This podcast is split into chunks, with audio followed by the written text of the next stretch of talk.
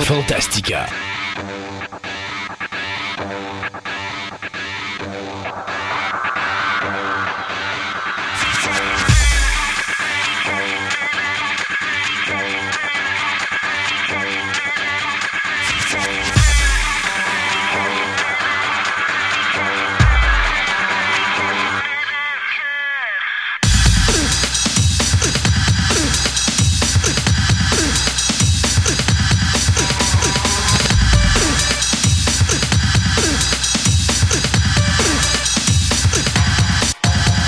Bonjour mesdames et messieurs, bienvenue à cette émission numéro 45 de Fantastica. Mon nom est Christophe Lassens et à côté de moi, j'ai un certain individu qui ose s'appeler Sébastien Côté. Bonjour Sébastien. Où ça? Où ça? Là, en face de moi. Sébastien, euh, aujourd'hui, ben, ça, on- ça fait plusieurs fois qu'on dit ah, on a des grosses émissions, on a des grosses émissions. Là, c'est un petit peu plus relax. On va faire plus de nouvelles. Ouais, une pause. petite pause, des petites, des, petites, des petites chroniques un peu moins longues. Puis on va pouvoir s'attarder un petit peu plus à euh, nos nouvelles parce qu'il y en a quand même beaucoup. À notre table ronde. Et à notre super table ronde cette semaine, parce que cette semaine à la table ronde, on va parler des Oscars et le sujet qui m'intéresse beaucoup plus, les que s'il y en a parmi vous que c'est la première fois qu'ils nous écoutaient, qui ne savaient pas encore c'est quoi des Razzies, ben vous avez les Oscars qui donnent les prix pour les plus grands films de l'année et vous avez les Razzies qui donnent les prix pour les pires films de l'année. Alors, euh, j'aime bien C'est donner... toujours le fun. Moi, je m'amuse avec les Razzies. C'est toujours le fun, en plus, de voir des acteurs, des réalisateurs ou des scénaristes Qui vont ont le chercher. le courage d'aller chercher leur radis. Et euh, c'est plaisant parce que depuis quelque temps, les radis ont créé une nouvelle, euh, un nouveau prix qui est le prix, euh, oh mon Dieu, je sais pas comment on dit ça, quelqu'un qui se repentit. Donc, euh, tu sais, c'est quelqu'un, mettons, qui fait des mauvais films, mais l'année d'après ou les années d'après, il va faire un film qui va comme le repentir. Celui qui va le. la va faire- personne qui, a- qui a- qui a fait une œuvre médiocre va faire une belle œuvre qui il va faire en sorte- réchappé. il va, ouais. Il va s'être fait pardonner son péché d'avoir fait quelque chose de vraiment merdique. Et c'est la première fois cette année qu'un personnage gagne un Radis comme meilleur individu dans sa catégorie et qui va aller chercher un prix euh, de, ben, de, de, de, De. Ouais, repenti. euh, parce que il a fait, la personne en question a fait deux films cette année. Un qui était vraiment médiocre, même trois films cette année. Il y en a deux qui étaient vraiment médiocres. Mais le troisième, elle s'en est bien ressortie, cette personne-là, en allant chercher un bon film et donc faire en sorte que euh, elle a réussi à se repentir de son péché. C'est une Donc, bonne idée. on va parler de ça en, en table ronde aujourd'hui. Euh, aussi à l'émission, bien, on va parler archéologie, plus spé- spécifiquement l'analyse lithique avec Andréane. OK, ça, vous n'avez pas besoin de sortir le dictionnaire. Faites-moi confiance. Je l'ai déjà dit, Andréane. Elle va tout nous expliquer c'est quoi. Euh, avec l'astronomie, eh bien, on était en dehors de notre système solaire. Là, on va se rapprocher à un point tel qu'on va cogner à la porte de la voisine qui est la Lune. Alors, on Ben va oui. regarder cet astre qui est la Lune. C'est bien un astre. Premier épisode. Oui, oui, oui, Pas un que je dise des bêtises. Euh, au niveau de la musique, Camille, euh, Marie-Camille va nous parler du karaoké, toute son histoire. Et non, n'ayez crainte, je ne chanterai pas. Et finalement, et celle-là est complexe, on va parler de SETI, notre troisième chronique euh, SETI, où est-ce que là, on va parler des difficultés d'établir des terminologies françaises dans l'univers de SETI. C'est pas que la chronique est complexe, c'est de la phrase que tu viens de dire. C'est là. C'est de la chronique. Je sais pas comment je vais la mettre sur la page Facebook encore au moment où on fait l'enregistrement parce qu'il me semble que ça fait trois lignes pour faire un titre. C'est pas mal long. Je pense que je vais perdre les auditeurs. Mais euh, finalement, c'est de montrer à quel point que la langue française est complexe dans l'univers de SETI. Parce que. ça. Il y a euh, des termes qui. qui- se traduisent pas. C'est ça. Tu sais, par exemple, comme on disait tantôt, ben, le terme alien, Ouais. ben, en- en- euh, les Américains l'utilisent aussi pour les, les, les, euh, Ben, les importés. Ben, excuse-moi, les, Non, non, les- pas les les, importés, euh, mais, mais- des gens qui viennent d'autres pays. d'autres pays qui viennent chez eux, c'est des ça. aliens. C'est ça. Dans autant que l'extraterrestre E.T., puis C'est etc. ça. Alors que nous autres, ben, alien, ça se traduit carrément par extraterrestre. Donc, ça ne peut pas s'appliquer ce genre Mais c'est pas vrai ce que tu dis. Car la traduction du film Alien de Ridley Scott en C'est 1979 l'étranger. était L'étranger, le huitième passager. Donc, Oui. on peut tout simplement appeler ça un étranger, ce qui est exactement la même chose si tu as un immigrant qui vient dans un nouveau pays qu'un extraterrestre qui immigre sur notre planète. Ouais, un étrange. Ah, J'aurais pas dire un étrange, un étranger. Ajoutons le E. Donc, euh, c'est ça. Donc, c'est euh, c'est toutes ces affaires-là, de même pour essayer de quand ils essaient d'exprimer la, Quelque la- chose, le- ouais. la science de, de en français, ben, ils ont de la difficulté un peu.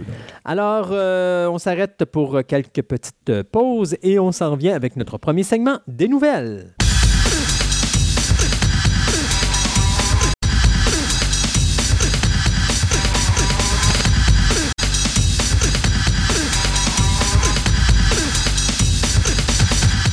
Ce segment de nouvelles vous est présenté par Vidéo Centre-Ville, le plus grand club vidéo répertoire de la ville de Québec. Vous aimez les monstres en caoutchouc, les fourmis géantes, les films espagnols, les sous-titres, les grands classiques, une vaste sélection de DVD de tout genre disponibles sous un même toit, soit au 230 Marie de l'Incarnation, Québec, ou encore vous visitez leur site web à vidéocentreville.com.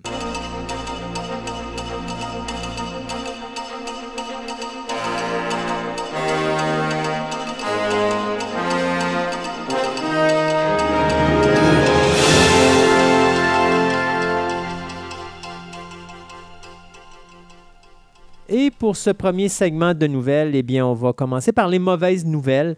Euh, J'ai deux décès cette semaine à vous parler. D'abord, euh, le mentor de Steven Spielberg qui a rendu l'âme, c'est-à-dire l'acteur euh, américain Stanley Donen. Vous allez me dire qui est Stanley Donen? Écoutez, dans l'époque des comédies musicales, c'était probablement un des grands réalisateurs des comédies musicales. Plus précisément, si vous vous rappelez du film Singing in the Rain, chanson sous la pluie en 1952, c'est lui qui avait fait ce film-là.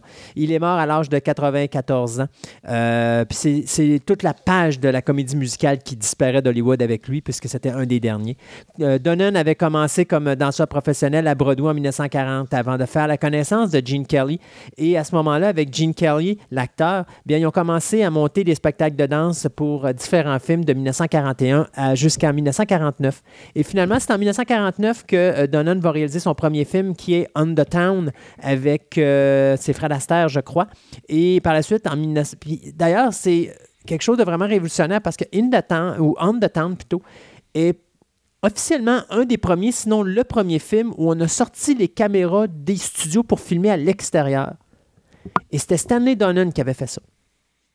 Parce qu'avant, un film se tournait prin- principalement en studio. là. Quand même, quand tu avais des décors à l'extérieur, c'était tout le temps en studio. C'était rare qu'il allait à l'extérieur. Avec ce film-là, il- c'était une des premières, une des premières fois qu'il sortait les caméras dans les rues pour faire des tournages. Euh, L'année d'après, ben, il avait fait autre chose. Il avait décidé, euh, le film s'appelait Royal Wedding, c'était encore une fois avec Fred Astaire. Et dans ce film-là, bien, à un moment donné, il fait euh, danser Fred Astaire sur les murs. Donc, il a, créé une pièce qui était amovible. Qui Euh, tournait. qui tournait. Donc, une- que ça, c'est quelque chose qu'on va voir avec justement 2000, euh, 2001, l'outil de l'espace, Oui. avec Stanley Kubrick qui avait repris cette technologie-là. Euh, lorsque la comédie musicale va disparaître, bien là, va s'en aller, euh, Donen va s'en aller du côté britannique. Et à ce moment-là, il va réaliser deux grands films, dont Charade en 63 et Arabesque en 66, deux grands films là, du cinéma britannique que les amateurs de cinéphiles connaissent. Euh, Donen s'était retiré du cinéma en 84, mais il avait fait un film pour la télévision en 99 qui s'appelait Love Letters. Et puis, il faisait des conventions à droite et à gauche. Donc, euh, il s'éteint à l'âge de 94 ans. L'autre, c'est l'actrice Catherine Hellman. Là, vous allez me dire, c'est qui cette Ouais. femme-là? Catherine Hellman, si vous connaissez la série télé Who's the Boss euh, Ouais. avec euh, Tony Danza, euh, c'est elle qui faisait, je crois, la mère, la mère de la mère de famille. C'est compliqué ce que je viens de vous dire Oui. là, là. mais euh, c'est elle qui faisait, euh, parce que Who's the Boss, Tony Danza travaille pour une femme qui a deux enfants. Euh, qui a un enfant, puis lui, une fille. Et puis finalement, cette femme-là a une mère. Donc, c'était elle. Euh, donc, elle est décédée le 28 février dernier de la maladie d'Alzheimer à l'âge de 89 ans. Elle avait gagné un Golden Globe pour la meilleure actrice pour une série en 1981 qui s'appelait Soap, qui était une genre de satire des soap opéras de l'époque. Euh, au cinéma, ben, on l'avait remarqué notamment dans sa première prestation à l'écran dans le film euh, euh, Car 54, Where Are You, qui avait été réalisé en 62. Mais on l'a vu surtout dans des films comme The Hindenburg euh, Odyssey avec George C. Scott. On l'avait vu dans Baby Blue Marine. On l'avait vu dans Bandy Bandy de Terry Gilliam. Ouais. D'ailleurs, elle avait joué aussi avec Terry Gilliam dans Brésil. C'est elle qui faisait la mère qui se faisait euh, étirer le visage sur la Hey, chaise. Ça fait longtemps, Brésil. Oui, elle a joué également dans Overboard avec, euh, voyons, c'était Kurt Russell et euh, Goldie Hawn. Et euh, le, le dernier film qu'avait réalisé Alfred Hitchcock, qui était Family Plot, elle avait joué à l'intérieur également. À la télévision, bien, on l'avait vu dans, justement, comme je vous disais tantôt, Who's the Boss, on l'avait vu dans euh, Soap, mais on l'avait vu également dans la série Coach, Benson, Everybody Loves Raymond et tout récemment True Blood. Elle avait étudié également au euh, Directing Workshop de l'American Film Institute et ça lui a permis de réaliser quelques épisodes de la série Benson dans le courant de la cinquième et sixième saison. Et elle a fini sa carrière dans le doublage, principalement, si vous vous rappelez du personnage de Lizzie dans euh, le film Cars. Ben oui, bien, Cars. c'est elle qui faisait la voix de Lizzie. Et également, elle a joué dans, elle a prêté sa voix à des personnages de nombreux jeux vidéo et de séries animées. Donc, euh, deux euh, grands noms du cinéma qui nous, coûtent- euh, qui nous quittent, pardon, malheureusement. Euh, Rotten Tomato va changer leur système finalement. Le j'ai entendu dire qu'ils s'étaient fait, euh, pas hacker, mais euh, Non, non, mais c'est ce qu'on appelle troll. Des- Ouais. des- des- ils sont fait troller. ben, ça, ça fait longtemps qu'on s'en. Ça fait très, très, très longtemps qu'on sait tout que Rotten Tomato, il y a du monde qui. Comment on pourrait dire, qui, euh, qui spam ou qui, euh, qui euh, inonde le Rotten Tomato de commentaires Mm. pas trop, trop rapport pour autant passer des opinions sur les films. Puis on se doute aussi que les compagnies le font, là, les- la compagnie Paramount, etc. des- Ouais. ça- moi, je m'explique jamais comment ça se fait que Star Trek, les nouveaux Star Trek, ils ont une cote là, là-dessus là, à- Mais- faramineuse, là, puis qu'au bout de la tu- ligne, tu parles avec du monde, puis il me semble que il y a, pour ceux qui ne connaissent pas comment ça marche, là, il y a des compagnies que, quand les films sortent, ils ont des systèmes ou des ententes, je ne sais pas comment ça fonctionne, qui font que pour les trois premières semaines, tu n'as pas le droit d'avoir de mauvaises critiques qui apparaissent. Sinon, si, mettons, tu arrives sur des sites comme IMDB, tu vas remarquer qu'IMDB va te sortir toujours des grosses, des bonnes cotes de, de- de- de choses, mais tu voir le monde qui sont vraiment déçus, ils n'aiment pas le film. Mais si tu t'en vas vraiment dans le fond de la cage, fait que s'il y a, mettons, 500 critiques, ben allez dans les entours du 300, 350, 400, là, puis là, vous allez voir les vraies critiques commencer à sortir. Ils les camouflent. Puis après trois semaines, là, les critiques commencent à sortir et les affaires sur le web commencent à sortir Ouais. également. Mais là, ben, c'est sûr que autres, c'est une façon de faire du damage control. Euh, je te dirais que dans le cas de cette compagnie-là, euh, Rotten Tomato, le gros problème vient de la guerre Marvel-DC. Euh, Ouais, en bonne partie. Parce qu'il y a des gens qui sont pro DC Universe qui vont pitcher l'univers de Marvel, puis dès qu'il y a un film de Marvel, ils vont dire que c'est de la, de la cochonnerie. Et tu as la même chose, et même en pire, qui se passe à l'inverse, c'est-à-dire que dès qu'il y a un film de DC qui sort, les pros Marvel écrasent le film en disant c'est de la ci, c'est de la ça.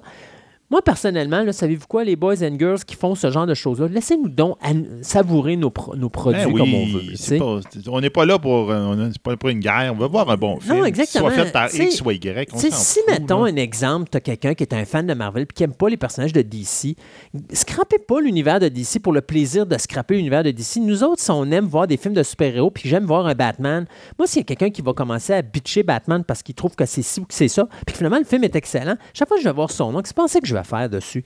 Ouais. Zéro une barre, c'est fini, je suis tanné, je veux plus t'entendre. Et c'est- là problématique, et c'est la raison pourquoi, là, présentement, ils sont obligés de prendre des... Ben, même c'est pire que ça parce que euh, depuis deux semaines, il y a des critiques, ben des critiques, des, des commentaires négatifs qui ont été postés sur Captain Marvel.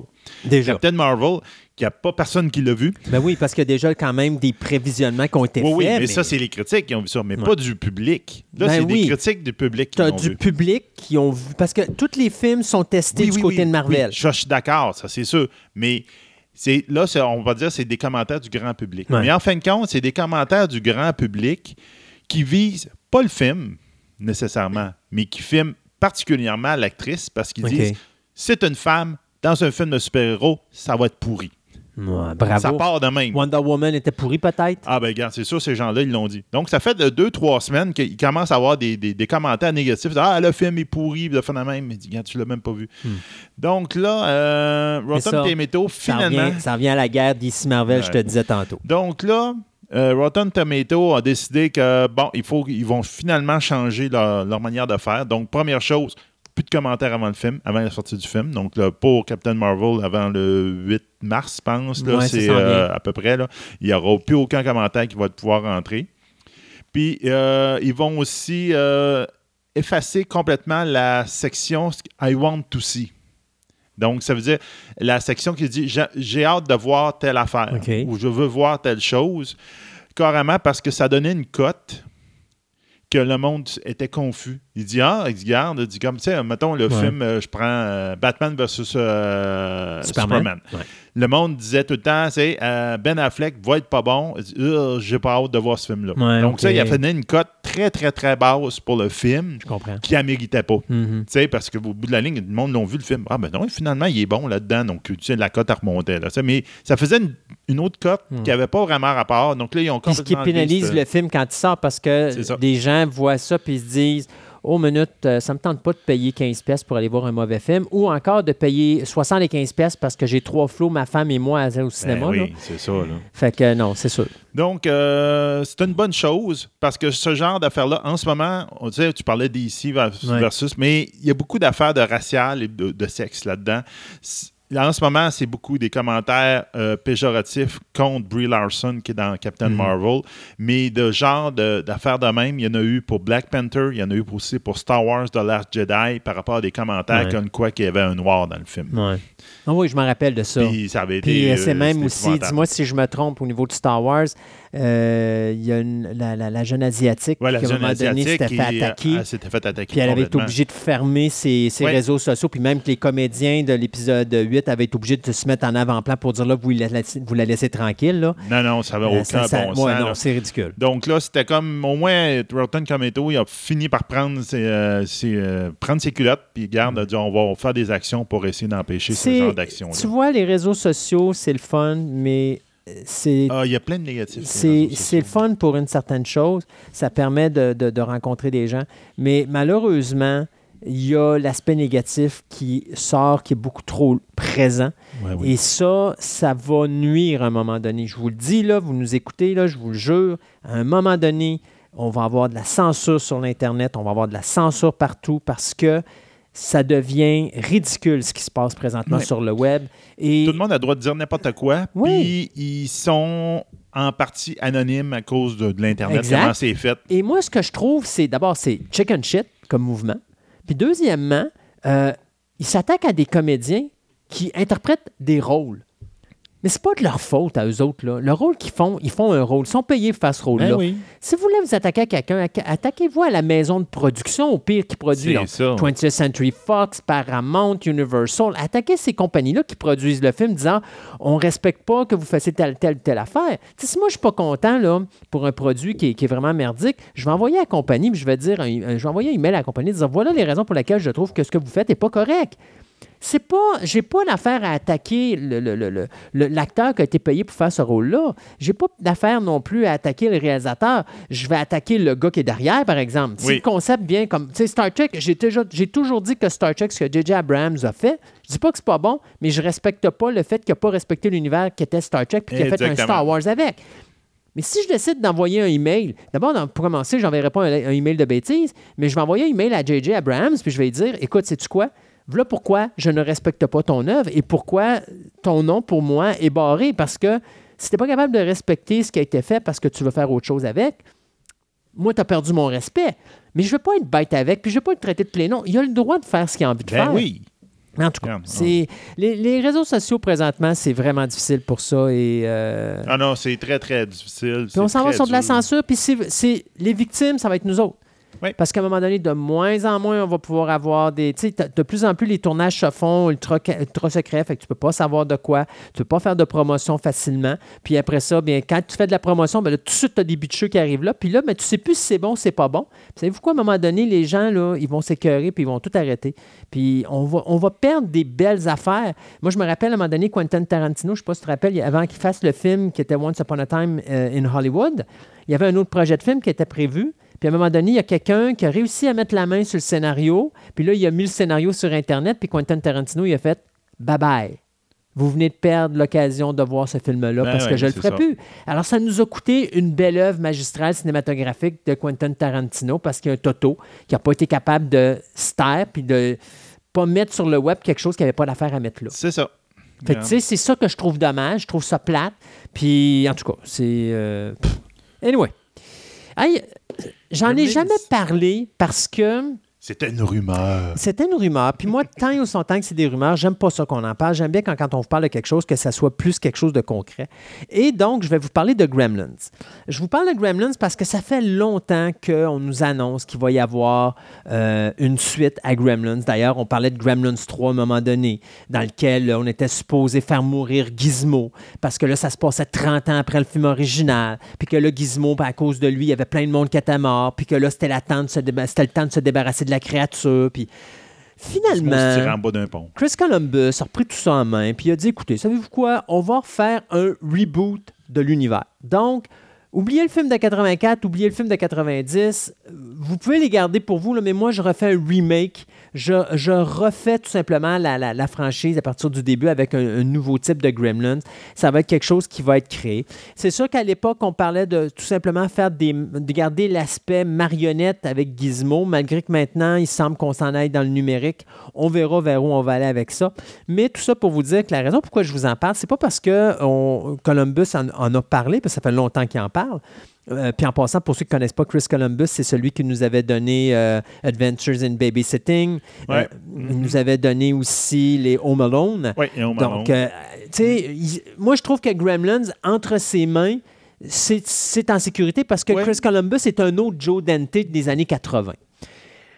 C'est Warner Brothers qui me force à parler de la nouvelle parce que Warner Brothers, avec sa division Warner's Animation, viennent d'annoncer que là, on va faire une série d'animation qui devrait voir le jour d'ici deux ans, soit d'ici 2020, qui va s'appeler bien sûr Gremlins, et qui devrait suivre les péripéties de Gizmo et d'un jeune, un jeune, pardon, Mr. Wing. Donc, si vous ne savez pas c'était qui Mr. Wing, ben, c'est l'Asiatique, le vieil Asiatique qui justement donne euh, le Giz- euh, Gizmo à, euh, Au, au père de famille père qui de famille donne pour le donner à c'est son ça. enfant. Ça. Maintenant, il n'y a rien qui dit si le film d'anima- la série d'animation va être reliée au film de 84 ou s'il va être relié à la nouvelle série euh, de films de Chris Columbus. Une chose est sûre, c'est que c'est WBTV et Amblin Entertainment euh, Television qui sont euh, en association pour produire le projet en question. Et euh, l'écriture sera faite euh, par Tse Chun, celui qui nous a donné des scénarios de Gotham et également la série télé Once Upon a Time. Ben, regarde, je vais y aller dans les rumeurs, mais. Ah, Ah, oui, mon maudite rumeur. oui. Mais c'est- je veux en parler, pas parce que c'est une. euh, pas à cause de la rumeur. La rumeur, c'est vraiment une rumeur, là, Mhm. ça peut être n'importe quoi, mais c'est juste pour montrer au Le monde qu'il y a, y a quelque chose dans le fond qu'il faut se poser des questions. Euh, une, une manchette qui est sortie, mais même que s'il y en a qui suivent les, les Facebook de moi et d'un de nos chr- chroniqueurs, on, on l'a partagé, on l'a commenté. Est-ce que Disney a relié l'idée de shutdown Marvel Comics? Point d'interrogation. Ils n'ont aucun droit là-dessus. C'est que euh, l'idée en arrière de ça, c'est que, entre autres, il y a eu. euh, il va y avoir des. euh, Il y a encore des gens qui s'imaginent. Il y, a, il y a encore des gens qui s'imaginent que Marvel Comics appartient à Disney. Non, c'est ça. OK, écoutez-moi là, écoutez bien attentivement, je ça. vous le dis une fois puis la dernière là. Disney a acheté Marvel Entertainment. Ça, c'est la compagnie de production de films. Mhm. Ils n'ont rien à voir avec Disney, euh, avec Marvel Comics. C'est ça l'affaire. Première chose, il y a ça. Ouais. Deuxième chose, en fin de compte, c'est que l'industrie, pareil pour DC, OK, on met tout le monde dans le même panier, DC, Marvel, l'industrie du comic book américain, le- le- le- les petites pages que vous achetez, Mhm. les, euh, mettons, trentaine de pages achetées, écouter, voir, euh, voir Iron Ouais. Man, etc. Ben, c'est en perte de vitesse, mais sérieuse. C'est pas vrai, je sais pas où ils ont eu cette information-là. Ben, Dans l'univers de DC Comics, le- les ventes sont extrêmement fortes. C'est l'univers du Marvel Comics qui est dans le trouble, parce que Marvel fait n'importe quoi.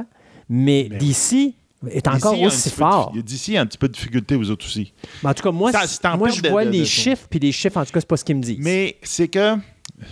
Comment on pourrait dire ça? Il faut qu'ils s'adaptent. Puis je pense qu'ils ne se sont pas encore adaptés. Mais d'ici, c'est plus adopté que Marvel. Ben, peut-être ça, bien possible. Mais c'est euh, d'acheter une, une revue là, Mhm. pour la lire, là, moins en moins ça va pas pogner. C'est la même chose pour toutes les, les revues à avez la main que vous voyez, c'est en train d'en Et diminution. je vais te dire Ouais, à quel point c'est faux. En 2010, Ouais. DC Comics ont reparti le New 52 et ils ont reseté leur univers. Oui. Ils ont fait deux choses. Ils ont reparti toute leur numérotation à zéro. Et euh, ils ont dit, OK, on repart nos super-héros à partir des origines et du début. Mais la deuxième affaire, c'est qu'ils ont mis le comic book digital. C'est ça. Ils l'ont mis sur le web. Et sais-tu quoi? Les ventes web étaient de 18% face à, c'était 82% pour le comic en papier. Et ils ont été obligés de reprinter cinq fois les comics d'origine et toutes les œuvres par la suite parce que le comic book en papier, se ça, encore mieux. ça, ne, ça ne baissait pas, mais ça augmentait. Les gens qui lisent le comic, les vrais collectionneurs de comics, vont lire le comic en papier. Ça, je suis d'accord. Ils n'iront pas sur le numérique. Pourquoi? Parce que d'abord, le numérique, je ne sais pas si tu as essayé de lire un comic sur le numérique. Là. Non, c'est pas. Ça se lit pas. C'est, vraiment merdique de la façon que c'est fait. Là. C'est pas évident. À moins d'avoir une méchante. euh, comment t'appelles ça? non, Une, tablette, tablette. ouais, de, de grand format où tu es capable d'avoir une pleine page. Là. Bah oui. Mais encore là, quand tu arrives avec un comic qui est un deux pages, tu sais, un deux pages là, au niveau visuel, là, euh, un peu genre ce que Yannick Paquette peut nous sortir au niveau du comic book. Désolé, Oui, oui, oui. ton- ta tablette, là, oublie ça, tu peux rien faire avec. Tu perds la qualité de ton dessin, tu perds la qualité de ton image et tu perds la qualité de tout ce qui se donne comme, euh, je dirais, émotion dans le dessin animé, surtout quand c'est une- c'est un deux pages, parce qu'habituellement, quand ça tombe dans un deux pages, c'est quelque chose de spécial. C'est ça. Mais non, l'effet deux pages, effectivement, c'est comme tu en ce moment, là, j'ai euh, un Valérien devant moi. Là. Ça se lit bien quand c'est Une page. c'est une page. Oui. Mais effectivement, tu as raison, deux pages, je n'ai pas le, le feeling. Ça, Donc, j'ai l'impression que peut-être que c'est peut-être pour ça, comme ça, que DC s'en sort mieux. Parce qu'ils Ouais. ont essayé, puis peut-être que. Puis il est encore accessible, hein? En encore passant, accessible, euh, ben même, oui. même Marvel, des fois, tu vas acheter un comic, tu vas payer une pièce de plus, puis tu as ton contenu digital qui est inclus. Fait que tu t'en vas sur le web chercher ton comic digital, puis bon, tu l'as.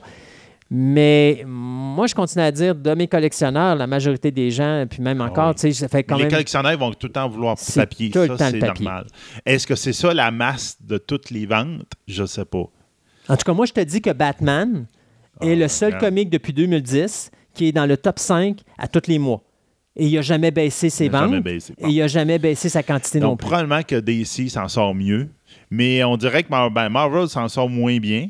Puis on dirait que les, euh, les heads, les, les personnes à, à la tête, donc le Chief Creator, euh, Mhm. Joe euh, En tout cas, les gens qui Quesada, dirigent, puis ouais. Editor-in-Chief euh, Cebulski, ben eux autres, ils ont même décidé de faire une présentation pour, qui s'appelle Marvel from Comic to Stream. En fin de compte, c'est comme un plaidoyer comme quoi que la bande dessinée est une, un- une, can, comme on appelle, Ouais. une boîte à, à penser pour faire sortir des idées que après ça peut être utilisé dans les jeux vidéo, dans les films, dans les séries, Mhm. etc. que Marvel euh, fournit. Et que non, il ne faudrait pas l'éliminer même si on perd de l'argent. Mais. Marvel, Marvel, c'est plus où donner de la tête? Ben, c'est peut-être ça. là. en C'est vraiment 2010, plus Marvel ils ont perdu un match de boxe contre DC Comics. Ah. DC les ont mis knock-out avec leur univers New 52. Ils se sont jamais relevés de ça. Ils ont essayé plein d'affaires. Alors que DC ressortait des personnages féminins qu'ils avaient déjà créés pour les mettre en avant-plan pour les auditrices ou les lectrices féminins, Ben oui. Marvel, eux autres, ont pris tous leurs personnages. Hulk, Captain America, Iron Man, Thor, n'importe qui. Ils ont tous créé des doubles féminins, puis ils nous ont foutu ça avec les titres masculins. Au lieu d'appeler ça Iron Woman ou Iron Heart, comme c'est son nom maintenant, ils l'ont mis dans la série de Iron Man. Man. Fait que tous les gens qui collectionnaient le Iron Man, à un moment donné, se sont dit, c'est quoi cette merde-là? Ben oui, c'est ça. ils ont scrappé leur auditoire et ils continuent à scraper leur auditoire avec, euh, je dirais, un univers qui peut plus vieillir. Tu sais, il y a un moment donné, Captain America se met à vieillir. Alors, ça, c'est quoi, non? L'éditeur en chef, c'est euh, Ka- Kadeta ou Euh, whatever? ouais, euh, Quesada. Quesada. Joe Quesada. C'est sa job à ce gars-là de se rendre compte qu'en 1941, quand Steve Rogers avait, mettons, une vingtaine d'années, puis qu'il s'est fait donner le sérum, puis qu'il est devenu dans le Ca- euh, Captain America, il est tombé dans le coma ou dans une animation suspendue pendant quoi? Proche 80 ans. Ben non, pas tant que ben, ça, parce que des années comics, c'est 40 moins. jusqu'à les années 70 Ouais, à peu ça, près. Donc, comics, mettons moins. 30 ans. Ouais, mettons. OK? Donc, quand il était ramassé en 70, il y avait encore 20 ans, là. Ben oui. Il n'y avait pas 50 ans. Sauf qu'à un moment donné, il s'est mis à vieillir, Captain America, parce qu'on lui a enlevé son sérum. Et soudainement, il est devenu tellement âgé qu'on aurait dit que le gars avait 50, 60 ans. On n'évolue pas, on ne suit pas la logistique. Puis à un moment donné, ce qui se passe avec les personnages de DC, euh, avec les personnages de Marvel, c'est que là, l'univers, il est tout mélangé. On ne sait plus où est-ce qu'on s'en va parce que les personnages vieillissent pas. Tu as les enfants des Fantastic Four qui sont beaucoup plus âgés que certains personnages dans l'univers de comic book comme genre Peter Parker Ben, qui aujourd'hui a 26 ans, mais si tu te fies à Franklin, à l'âge qu'il est rendu, Peter Parker devrait être dans la trentaine. Ça marche plus maintenant, l'univers de Marvel. D'ici, on fait une belle chose avec New 52. Après ça, ils ont revisualisé tout ça en faisant Rebirth, mais au moins, eux autres, ils ont encore la chance de pouvoir inventer du nouveau stock en ayant rafraîchi leur univers. Ben, c'est ça. Marvel, il faudrait qu'ils fassent ça. Ils sont dus pour un reboot, pour dire, OK, là, on a le choix. On tue nos personnages, puis on en crée des nouveaux, puis c'est eux qui vont prendre la relève. Quoi qu'il arrive, OK, on va peut-être piquer du nez, mais on va remonter à un moment donné parce que les gens vont s'adapter quand ils vont voir qu'on ne ramènera pas les vieux, ou on va les rebooter, puis on va repartir des nouvelles affaires. Ben oui, c'est ça qu'il faut peut-être Mais là, il faire. faut faire de quoi? Parce que. Mais ça, c'est Marvel. Ça ne me surprend pas. D'ici, je suis pas d'accord. Et en ce qui concerne Marvel, moi, je vous le dis tout de suite, Marvel n'a. euh, tout- Disney n'a rien à voir avec Marvel Comics. Non, ça, je te dis. Donc, il faut prendre la nouvelle avec un gros, gros, gros gain de sel. Mais c'est qu'il y a pas, plein de ouais. choses, justement, qui sont un peu faux là-dedans. Mais c'est pas la première fois que j'entends parler que Marvel veut mettre euh, la clé dans la porte au niveau de son comic. Parce que ça ça. se vend beaucoup moins. Ils savent Ils perdent plus quoi l'argent. faire. Il n'y a pas la bonne personne en arrière présentement. là. Ça Non, leur prend c'est quelqu'un qui connaît le comic. Et les gars qui sont là, malheureusement, ils savent pas ce qu'ils font. Ils, ils réagissent aux coups, mais ils ne prévoient pas les coups. DC Comics prévoit les coups trois ans à l'avance. Quand il faut de quoi, là, c'est trois ans avant. Le New 52, ça était trois ans préparé avant que ça sorte. Fait que si ça sortait en 2010, en, 2010, en 2007, ils travaillaient déjà là-dessus. dessus. Ben Fait que, tu sais, c'est pas des affaires qui sont comme. C'est improvisé. c'est là. pas improvisé, mais pas dans le cas de. Marvel, ça l'est. Puis il est temps peut-être de changer les gars à, à tête, puis mettre des gens qui savent comment ça marche, puis qui vont avoir plus de dynamique pour justement remettre cet univers-là sur la bonne track. Ah oui, oui. c'est. Hey, je finis le segment de nouvelles avec un accident très grave qui s'est passé sur le tournage de la série LA Finest. Euh, pour ceux qui ne savent pas c'est quoi, ben, c'était une série qui est un spin-off de- des films Bad Boys avec Will Smith et euh, Martin Lawrence. Donc, c'est euh, Gabrielle Union et, euh, Union pardon, et Jessica Alba qui jouent les rôles principaux des deux femmes qui sont comme les Bad Girls. Sauf qu'à un moment donné, il y avait une cascade qui devait avoir lieu. Et il faut vous dire que la série télé, ça, elle sort à la télévision le 13 mai prochain. Donc, elle n'est même pas en ondes encore. OK? Ils sont en train de tourner les premiers épisodes. Et pendant une des cascades, un des véhicules a tout simplement. Le, Faites des tonneaux. ben, il a fait des tonneaux. Je ne sais pas si c'est un tonneau. Ce que je sais, c'est que le, le cascadeur a perdu tout simplement le contrôle de sa cascade. Et le véhicule est allé percuter un container de, de marchandises qui, lui, est allé frapper l'endroit où tu as ce qu'on appelle la zone de moniteur vidéo. C'est-à-dire que tu as le réalisateur, les producteurs, puis les Oh, showrunners et tout le kit, même des acteurs qui sont présents à était ce moment-là. protégé normalement en arrière du conteneur. là. Ben, normalement, ils ne sont pas protégés en arrière du conteneur, mais ils sont à une certaine distance où tu n'es pas supposé avoir de problème, sauf que ça- la cascade s'est mal passée. Et les deux showrunners ont été blessés. Euh, le premier, euh, parce qu'il ne faut pas que je me trompe, là, il, y avait, euh, il y a deux Brandon là-dedans, fait que c'est mélangeant.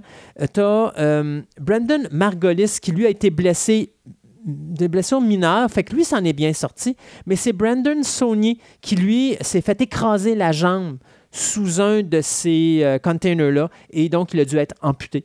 Alors lui il est encore à l'hôpital, mais on ne craint pas pour sa vie pour le moment. Mais comme quoi que là, présentement, on est en train d'en- d'enquêter Ben sur cet accident-là, puis voir qu'est-ce qui s'est passé, pourquoi la voiture est allée frapper ce container-là et pourquoi le container était peut-être si proche de la zone de, de, De cascade. de moniteur De moniteur, vidéo, là, euh, où est-ce qu'il y avait des civils, ben, des civils, pas des civils, mais je veux dire, les, Les personnes techniques, les technique. techniques, exactement, puis les producteurs et tout ça. Donc, euh, c'est quelque chose de grave. On va vous tenir au courant selon les, les, les, les développements de l'enquête et aussi euh, J'ai l'impression que la, série va être retardée. ben, on va voir. là, pour le moment, on- la date est encore gardée là, mais on ne peut pas vous en dire plus que ça euh, à ce moment-ci. Mais je vous tiens au courant euh, avec les, les- les prochains euh, développements. Nous, on s'arrête là-dessus pour deux chroniques et après ça, on vous revient avec notre deuxième segment, des nouvelles.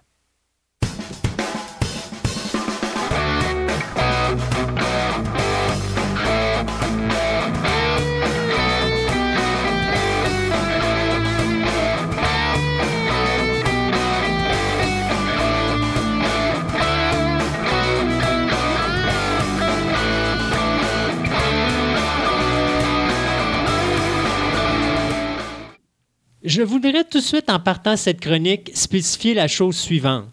Non, Marie-Camille, je ne chanterai pas du karaoké aujourd'hui. Ah, je suis déçu, là. Écoute, déjà que tu m'as eu une fois avec Journey, là, tu m'auras pas avec le karaoké, c'est sûr et certain tu vas nous parler aujourd'hui, puis ça me fait drôle parce que quand tu m'as parlé de ça la première fois, j'ai comme fait OK, on va parler du karaoké. Puis finalement, je me suis rendu compte, oui, c'est vrai que c'est une chronique musique, fait qu'il faut qu'on parle de tout au niveau de la musique, puis pourquoi pas parler de l'histoire du karaoké. Puis finalement, je me suis dit, hey, même, même si je voudrais essayer de savoir d'où ça vient le karaoké, je suis pas, je suis pas capable, puis je trouvais que c'était une super de bonne idée finalement. Fait que tu es une génie de la musique, Marie-Camille. Tu vas nous parler du karaoké aujourd'hui. Je vais vous parler du karaoké, oui. Euh, vraiment, euh, l'idée, euh, bon, personne, c'est un secret pour personne. Je suis une fan de karaoké, donc ben, j'aime ça en pratiquer. C'est un secret pour moi, je ne savais pas. Alors tu vois, maintenant, ce n'est plus un secret pour personne. Oui. D'ailleurs, mes cours de chant, ça se produit sur des trames de karaoké. OK. Oui. Donc, euh, on, peut avoir de, toutes sortes d'utilisations au karaoké. C'est qui l'individu masculin ou féminin qui est tombé en bas de son lit un matin et qui est arrivé avec l'idée du karaoké? Euh, c'est pas une idée comme du karaoké comme on le connaît. Il y a comme eu une évolution, un amalgame d'idées qui ont fait en sorte qu'un jour, on a pu arriver avec le karaoké comme on le connaît aujourd'hui. OK.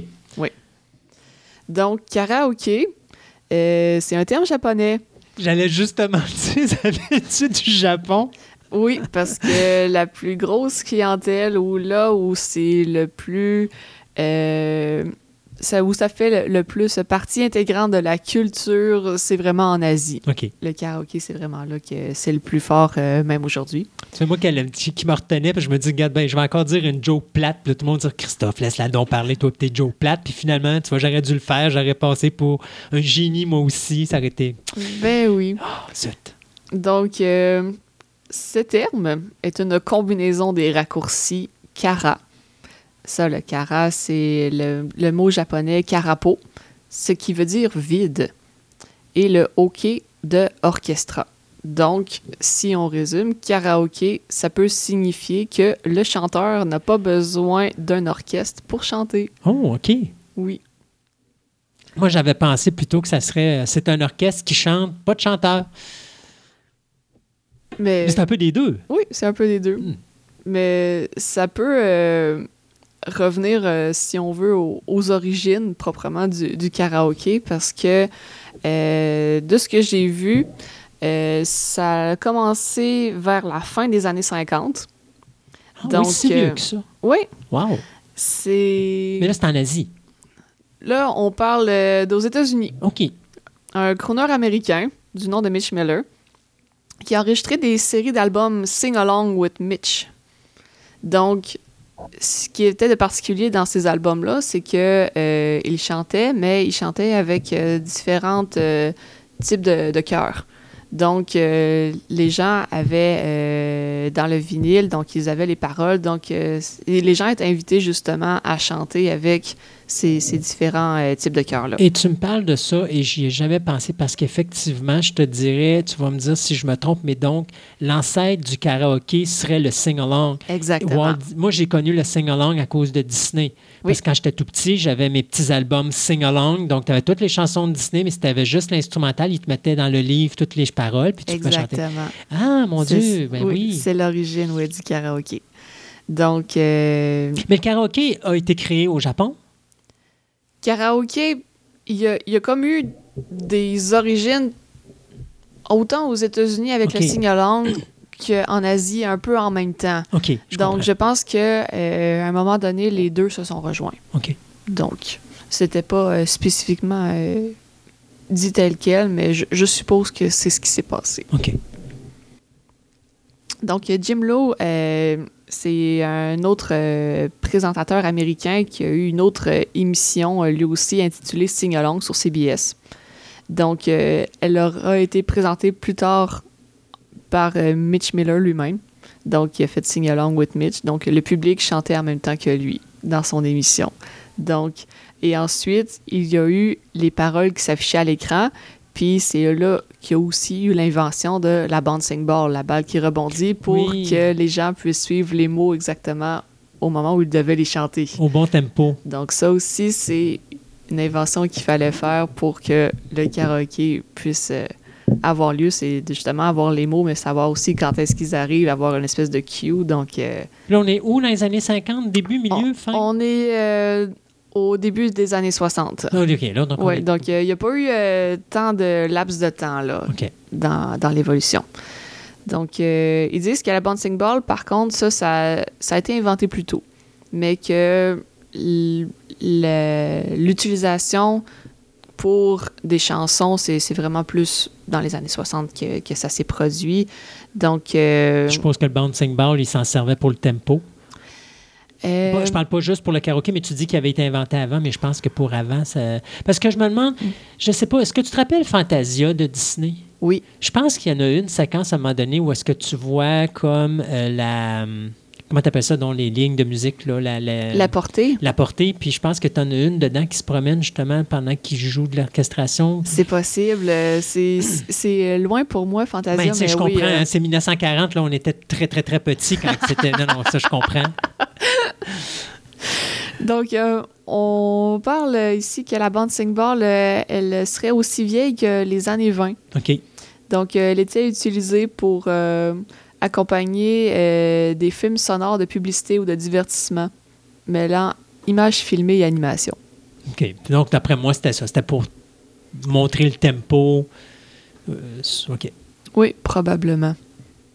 Donc, il dit justement, euh, comme tu parlais, euh, avec les disques de Disney, donc une collection de disques de playback appelée Music Minus One, donc musique moins 1. La partie chant était supprimée pour permettre euh, aux gens euh, de pouvoir euh, s'accompagner eux-mêmes chez eux. Surtout les tout petits. Surtout les tout petits, Ouais, oui. surtout les tout petits, parce que c'était majoritairement pour les tout petits que ça avait été fait. euh, ben, les sing-along de Disney. là. Oui, exact. Donc, euh, les- déjà, les tout petits ont été euh, un peu les, les premiers publics cibles pour les karaokés sing-along. Et je voudrais dire là-dessus que c'était probablement la période la plus sombre de l'histoire partout en Amérique du Nord parce que les voisins qui entendaient ces petits-là chanter euh, donnaient des plaintes incroyables. Je pense d'ailleurs que le record Guinness au niveau des plaintes par des voisins contre des cris d'enfants dans les maisons, c'est- c'était dans cette période-là. Je suis à peu près certain. Ça se peut. Ouais. Ça se peut. On sortira le Guinness puis on, on l'étudiera avec... euh, Mais il y a eu un phénomène euh, en 2018, euh, c'était la chanson Baby Shark.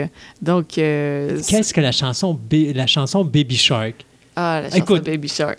On, on, on en va te un donner... extrait. Oh, oui, on va te donner un, extrait, c'est sûr. Là, mais, euh, non, non, écoutons l'extrait là maintenant. OK.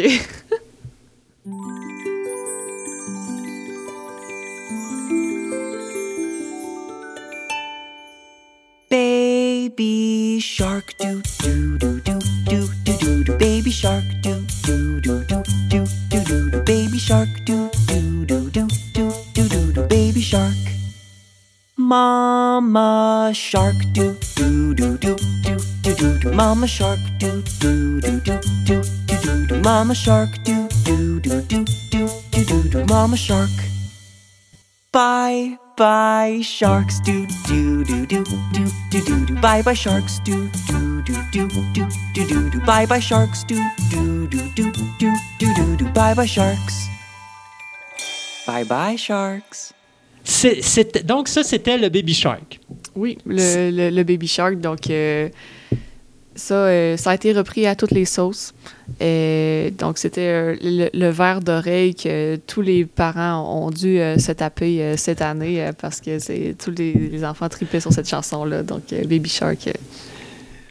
Alors, quelqu'un, quelque part, s'est dit on va briser cette année le record du Guinness pour le plus haut nombre de plaintes par des voisins sur les kids qui font du bruit parce qu'ils chantent trop fort. oui.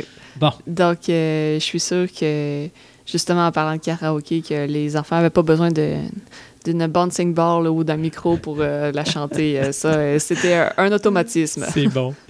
Donc là, on était dans les années 60, on avait le sing-along. Walt Disney a sorti ses, ses albums. Y a-t-il d'autres choses après ça qui a évolué avec le, le, le sing-along ou est-ce qu'on va à un moment donné tomber sur ce qu'on appelle le karaoké?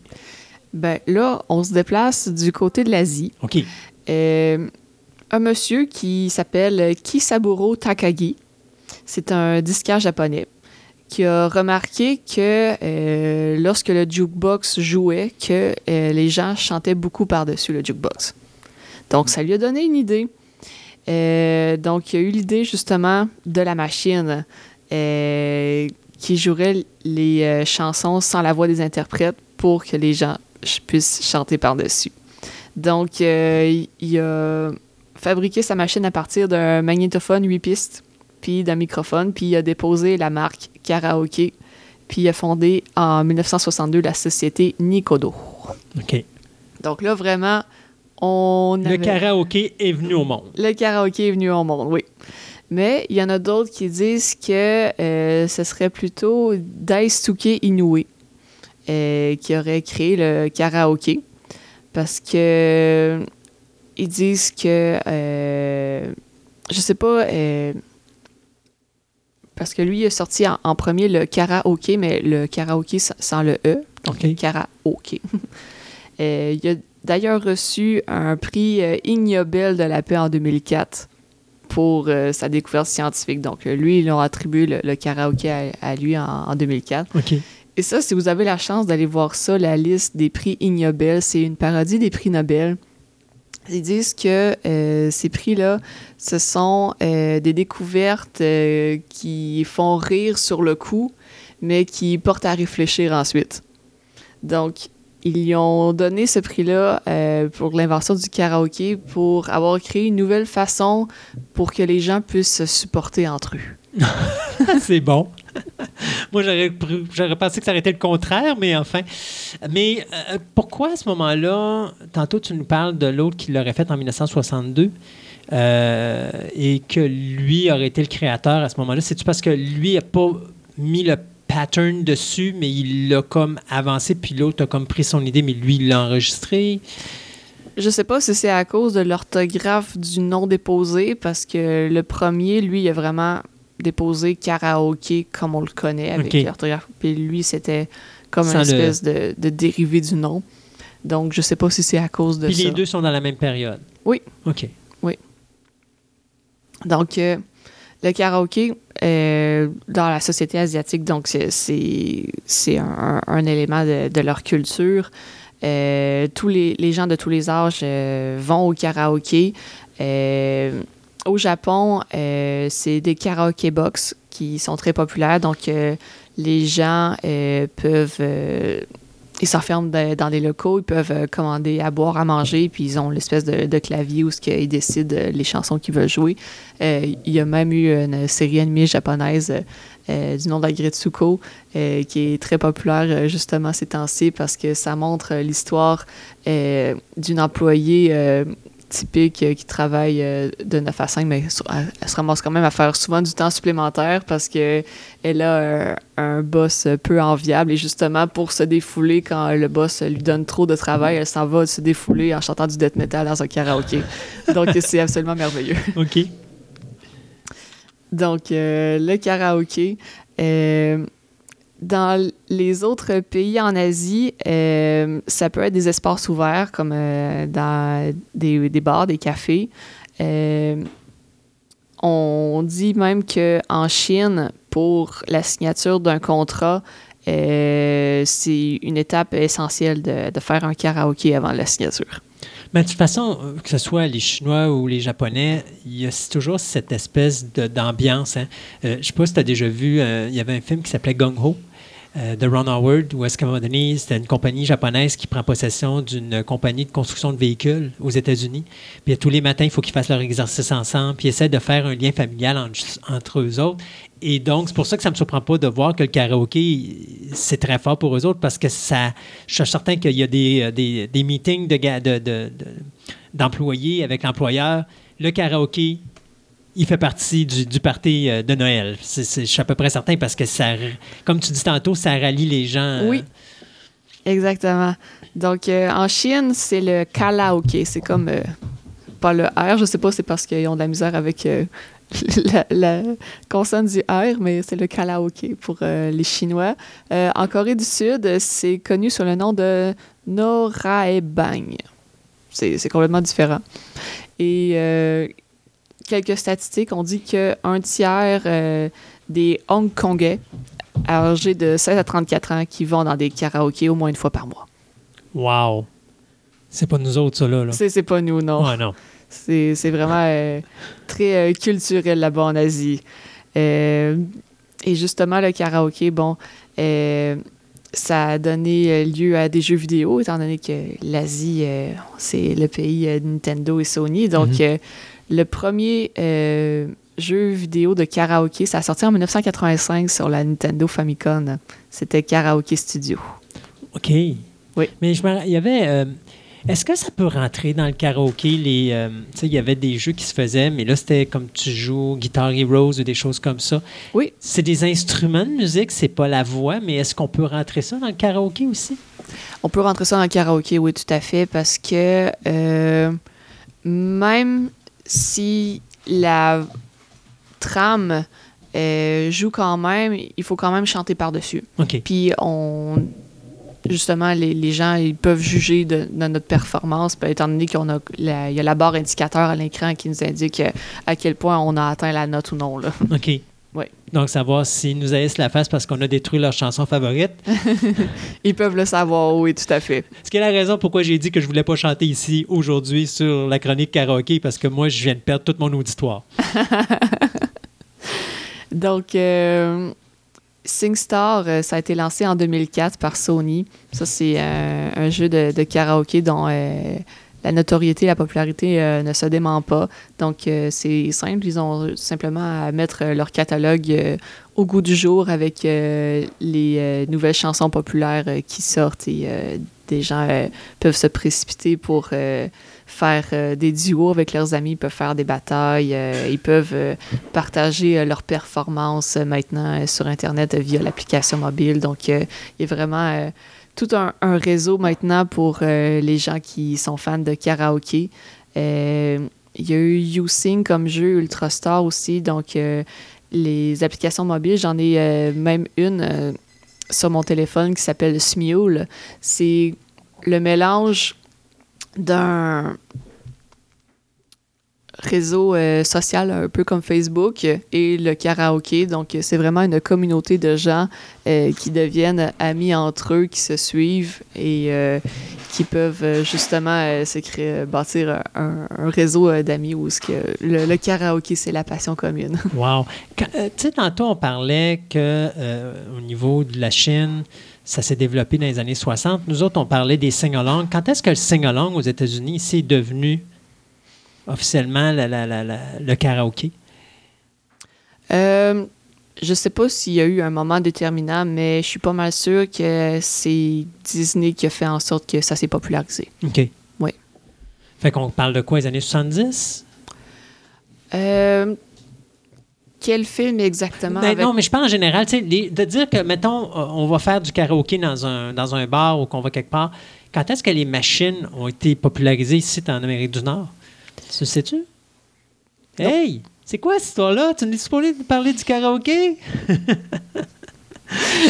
Je parle des informations que j'ai pu trouver. Ah, ben là. Non, mais parce que c'est ça, ça m'intrigue parce que euh, de mémoire, OK, du sing-along, c'est des disques, c'est des vinyles, mais de l'avoir dans un endroit où est-ce que tu t'en vas puis tu chantes. euh, moi, je pense que la première fois où, au niveau d'un film, j'ai été confronté au karaoké, je pense que c'est Black Rain de Ridley Scott en 89 avec Michael Douglas. Euh, Il y avait aussi le mariage de ma meilleure amie, ou de mon meilleur best, ami, My Best Friend's euh, Wedding. wedding. avec Julia Roberts. puis euh, Cameron Diaz. Ouais, c'est ça. Fait que c'est pas mal.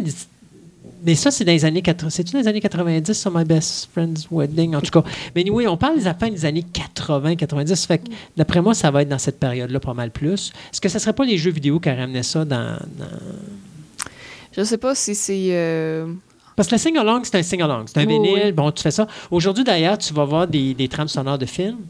Puis sur les trames sonores de films, tu as la chanson que tout le monde connaît. Mhm. C'est genre Frozen, je me rappelle jamais c'est quoi la tune, mais on Let It. Go. Ouais, Let It Go. Puis sur l'album, tu vas voir Let It Go, puis tu vas voir la version instrumentale qui est en quelque sorte le karaoké, parce que c'est la même chose que la chanson chantée, sauf qu'il n'y a pas de parole. Ouais, le film marquant de, de ma génération quand j'étais petite, c'était Le Roi Lion. Qui ne connaît pas les chansons du Roi Lion? Ouais. Mais moi, c'était. ben avant ça, c'était Bernard et Bianca. Ah, wow. Ouais, ouais, c'est ça. On le voit, la différence de génération. Tu peux bien rire. C'était 1973, euh, mais oui, non, Bernard et Bianca. Puis avant ça, ben, tu sais, chez moi, j'avais mes vinyles de Blanche-Neige euh, et tout le kit. Donc, euh, oui, effectivement, Walt Disney a, a été pas mal, le, le- surtout pour les tout petits. Oui. C'est- C'est notre génération. Puis après ça, ben, la génération suivante, elle, elle a comme continué, mais j'aurais aimé ça savoir quand est-ce que la machine karaoké est arrivée dans un bâtiment puis que là, les gens ont pu, en groupe, aller chanter. euh, Mon hypothèse personnelle, c'est que peut-être que les gens ont découvert ça euh, en Californie en même temps que le sushi. tiens, une, une machine karaoké, tiens, une des sushis, puis euh, répand ça à travers la planète, répand la bonne nouvelle. C'est un fait. oui. C'est un fait. Donc, euh, le karaoké, c'est euh, tellement devenu un, un phénomène qu'il y a eu le premier film musical en version karaoké, Mamma Mia. Ah oui? Oui. C'était ah, OK. Donc, au grand écran, les gens avaient les paroles et pouvaient chanter. Je sais pas si des gens l'ont fait dans les salles de cinéma, mais Je me rappelle pas de ça. Euh, Mais j'ai pas vu Mamma Mia au cinéma, mais y avait-tu des représentations comme ça? Parce que si ça, ce que tu me dis là, euh, est vrai, je te dirais, à ce moment-là, il va falloir qu'on parle du Rocky Horror Picture Show en 1975, où est-ce que euh, tu diffusais le film sur les salles et les gens déguisés s'en allaient dans l'avant-scène, puis ils chantaient et dansaient devant l'écran. Euh, D'ailleurs, si tu vas voir une représentation de ça, ouais, tu prends le film Fame de 1980 d'Alan Parker, puis tu as une séquence à un moment donné où est-ce que tu as deux étudiants de l'école d'art qui vont à un moment donné à ce film-là. Puis elle, la fille, je pense que c'est sa première fois et elle bat trip bien dur, elle s'en va sur la scène, puis elle s'amuse, puis elle chante et tout le patatlan. Mais euh, je pense qu'à ce moment-là, je- Rocky Horror Picture Show serait probablement le premier film du genre bien avant Mamma Mia. Euh, D'ailleurs, tu avais à chaque année, les samedis soirs, de, genre à partir de minuit, tu avais toujours à toutes les semaines jusqu'à, je pense, dans les années 90, une représentation du film de The Rocky Horror Picture Show qui était au Rocky Horror Picture Show Theater. Donc, il y avait même son propre théâtre avec son propre nom. Ça a été d'ailleurs le film qui a été le- diffusé en salle le plus longtemps euh, de toute l'histoire du cinéma euh, nord-américain. Et, euh, Plus longtemps gens- que Titanic. euh, oui, oui, non, non. Là, on parle pas, on parle pas d'un an, là. On parle de dizaines, de vingtaines et même 30 ans, euh, sans, à toutes les semaines, une diffusion minimum en salle. D'ailleurs, quand je vous dis qu'il y avait un cinéma qui s'appelait le Rocky Horror Theater Show, c'était vraiment le Rocky Horror Picture Sh- Theater Show. C'était vraiment le théâtre s'appelait comme ça et il n'était ouvert qu'une fois par fin de par, semaine. C'était les vendredis soirs à minuit. Et c'était juste le seul film qu'on diffusait. Et les salles étaient toujours pleines et les gens étaient déguisés. Puis on chantait et on dansait, puis on rentrait là avec un parapluie, des poires à eau, puis on revivait le film. Fait qu'il y a des gens qui connaissaient le film par cœur, et encore aujourd'hui, je suis sûr qu'il y a des gens qui connaissent ce film-là par cœur. là. T'as jamais Wow. entendu parler de ça. Jamais. Alors, tu iras voir ça. euh, mais je suis à peu près sûr qu'avant Mamma Mia, Rocky Horror Picture Show pourrait être considéré comme le premier film karaoké de toute l'histoire. Même si on entend les dialogues, parce qu'ils Oui. n'enlèvent pas les dialogues. Là. Ma- Mamma Mia non plus. Là. Quand tu écoutes le film, je suppose que les dialogues sont, dans- sont à l'écran. Mais, euh, mais ils n'ont pas besoin de mettre les, les- les phrases. D'ailleurs, il y, a une sa- il y a une chanson dans Horror Picture Show, euh, je pense que c'est le Time Warp que ça s'appelle, où est-ce qu'il te montre comment chanter et danser le Time Warp. Donc, tu sais, la petite bulle qu'on parlait tantôt là, est, dans- est dans dans cette séquence-là. tu as les dialogues aussi par moment, puis il te montre vraiment comment chanter et danser le, le- le time warp. Fait d'ailleurs dans la chanson, il t'explique les moves que tu dois faire pour chanter, pour danser le time warp. Fait que si t'as Wow. jamais vu Rocker Picture Show, ça vaut la peine, juste pour ça. Oui, oui. Donc, euh, définitivement sur euh, ma watchlist. Déjà là. Oui, déjà là. Euh, le karaoké, c'est entré dans le livre des records Guinness. Au- en 2009, le record pour le plus de gens qui ont chanté du karaoké ensemble Euh, C'était au British Motor Speedway aux États-Unis. 160 000 personnes ont chanté la chanson de Garth Brooks, Friends in Low Places, avant la course de NASCAR. Wow.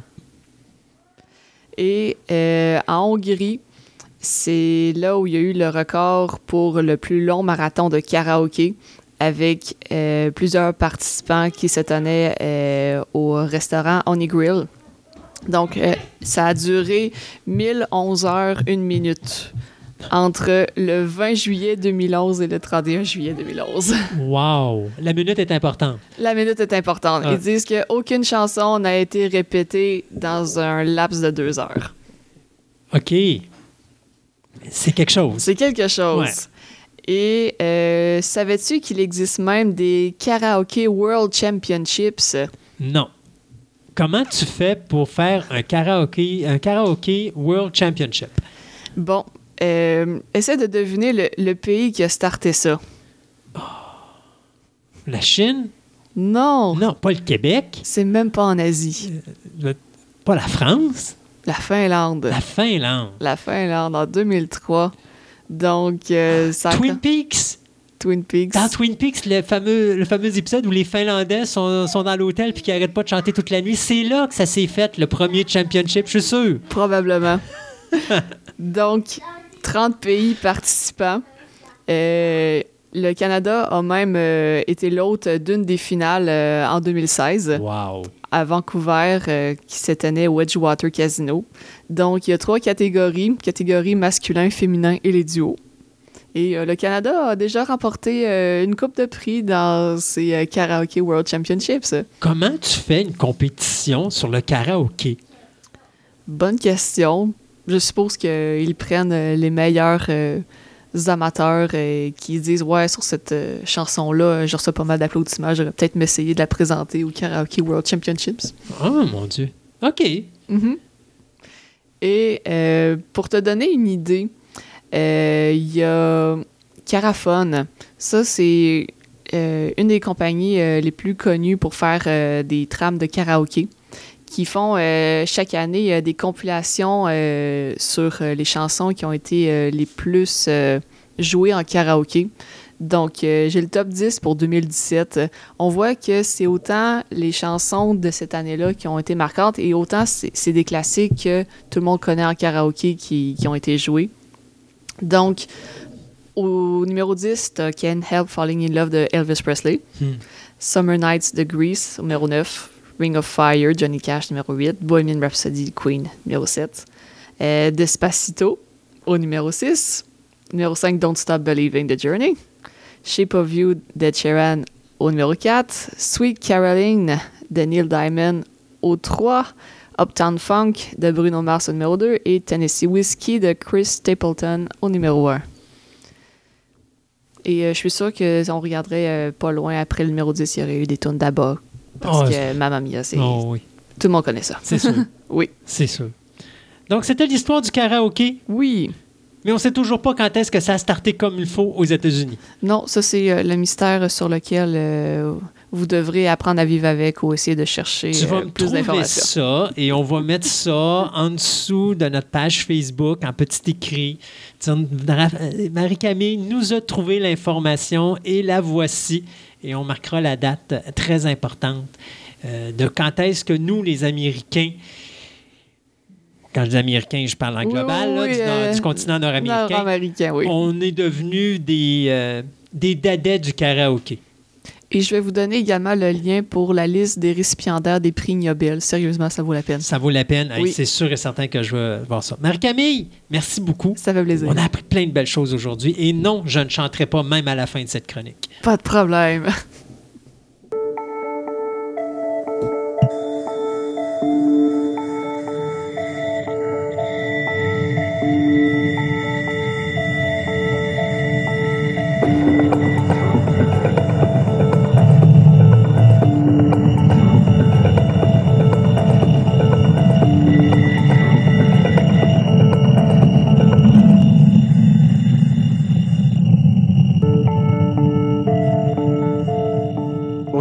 Auditeurs, c'est un nouveau euh, moment de parler de City avec euh, notre correspondance en France, donc euh, Elisabeth Piotella.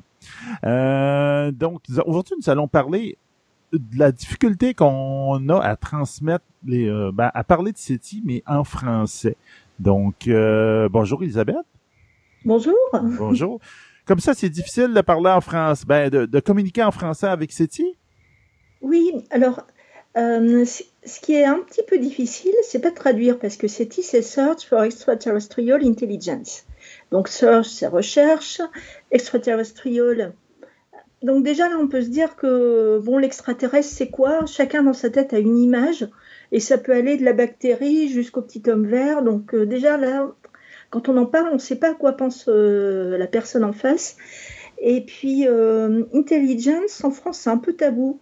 Euh, mais vraiment tout, à la fois l'éducation, euh, je pense que voilà, en- je pense qu'au Québec il y a moins ce problème de parler de surdouance, etc. On trouve beaucoup de choses, alors qu'en France, euh, voilà, tout ce qui est attrait au, TUI au QI, à l'intelligence, on n'en parle pas trop. Donc euh, ça commence un petit peu, mais euh, voilà. Donc donc c'est souvent un sujet où on marche sur des œufs. OK. pour- tu- je veux juste rentrer dans ce petit côté-là parce qu'effectivement, au Québec, on dirait pas qu'on a ce problème-là. Donc, c'est c'est la qualification de l'intelligence pour euh, qui est difficile en France. C'est comme le monde prend ça un peu péjoratif. Là, dire, ah, toi, t'es intelligent, mais toi, tu l'es pas, puis euh, ça fait des débats. Oui, c'est un peu ça, c'est un peu le côté euh, ben, un peu égalitaire au départ. C'est-à-dire que c'est pareil, on a à la fois, euh, on va avoir des, on nous parler d'excellence de temps en temps, les commerciaux, etc., les entreprises, tout le monde doit être excellent, etc. Mais à l'école, euh, ben, des, enfants qui sont précoces, qui sont surdoués, qui, euh, apprennent plus vite que les autres, ben, il n'y a rien pour eux. Et souvent, ben, c'est pas rare qu'ils quittent le système scolaire, etc. Donc, euh, c'est vraiment des questions. Alors, c'est peut-être pas lié que à la question d'intelligence. Ça peut être aussi une différence qui est mieux acceptée dans d'autres systèmes éducatifs, parce qu'il y a des, il y a des gens, il y a des psychologues, il y a des orthophonistes pour aider. Euh, mais en France, on sent que c'est un sujet tabou. Et c'est aussi, euh, on le retrouve un peu sur l'intelligence artificielle. On a des transhumanistes qui veulent pousser en disant on va améliorer l'humain, etc.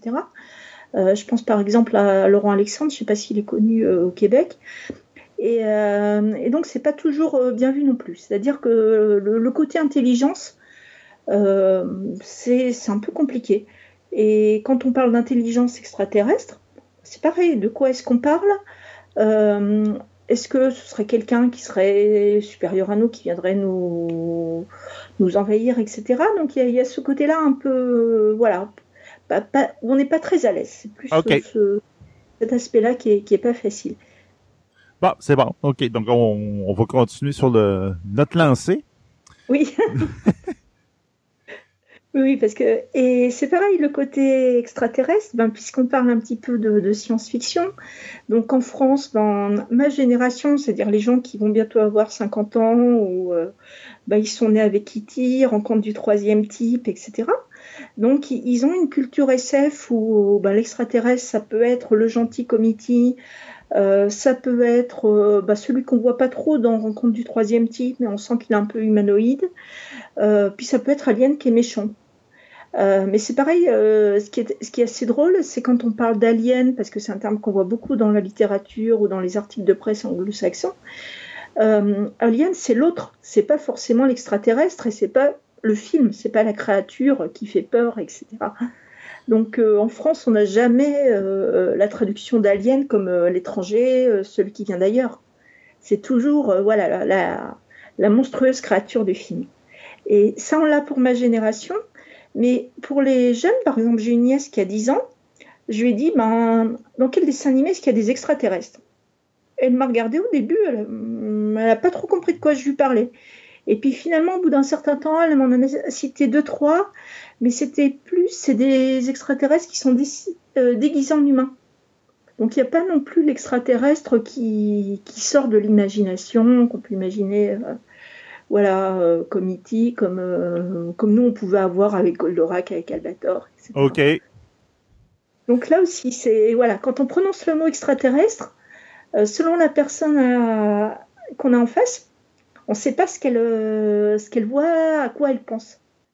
Donc, c'est beaucoup. une- C'est c'est pas juste, je vous dirais, une affaire de, avec le français. Oui, c'est un, euh, ça a un impact avec le vous que vous voulez qu'on euh, communiquer avec SETI en français, mais c'est c'est beaucoup culturel.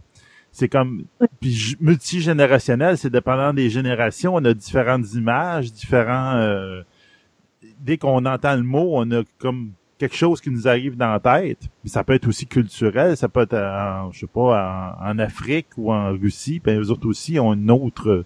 Ces mots-là évoquent d'autres choses. Voilà, tout à fait. Et il y a des films comme Contact ou euh, ben, Premier Contact, euh, The Arrival, euh, il y a pas longtemps, Oui. euh, qui, qui remettent un petit peu les choses en place. Et ben, c'est vrai qu'après Contact, c'est facile d'expliquer en disant, ben voilà, euh, ce que fait SETI, c'est ça, c'est ce que fait Ellie Haraway, c'est voilà. Donc euh, là, là, les gens vont avoir une image euh, assez précise. Et après, il y a toujours aussi le côté temporel, c'est-à-dire que hum, dernièrement, je parlais de SETI avec un collègue qui me dit Ah oui, je me souviens, j'étais aux États-Unis, il y avait un économiseur d'écran. Donc là, c'est le, il pensait à SETI Atom. Donc c'est pareil, SETI, c'est, un acronyme qui regroupe euh, beaucoup de projets, beaucoup d'organismes. Hum, c'est un type de recherche, un petit peu comme on pourrait dire euh, bah, la physique nucléaire, etc. Donc on entend parler souvent en français le SETI, mais euh, c'est un peu bizarre parce qu'on pourrait dire la recherche SETI, le projet SETI, mais en précisant lequel, ou les projets SETI. Euh, mais c'est assez bizarre parce qu'en anglais, on n'a jamais the SETI. On a toujours SETI.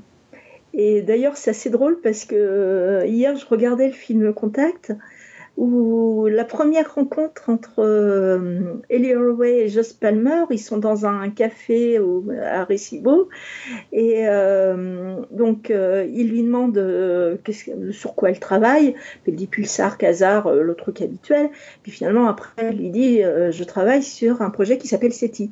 Et lui tout de suite c'est la recherche d'intelligence extraterrestre, et puis un peu plus loin euh, il dit waouh le SETI. Alors que dans la version anglaise, on n'a pas du tout ça, on a waouh SETI. C'est assez drôle de ce le qui se met devant. OK, c'est ça, il y a comme euh, une domination différente en anglais-français.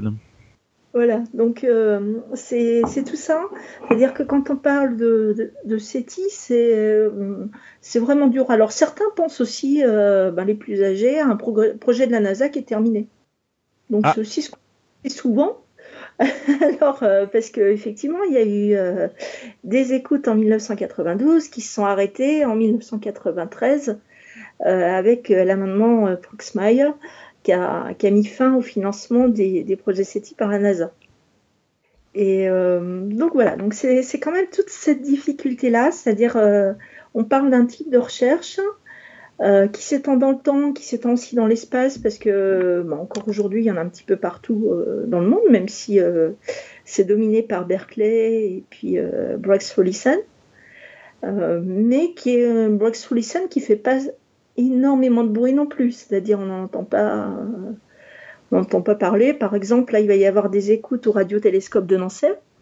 Euh, Nancy, pour l'instant, n'en a pas fait énormément de publicité, alors qu'on pourrait imaginer que ça pourrait être l'occasion justement de, faire de la science, euh, voilà, d'intéresser des gens à la radioastronomie. Donc, oui, il y a- un effet sémantique, mais quand vous commencez à parler, euh, euh, à expliquer le CETI, est-ce qu'il y a encore une barrière qui existe?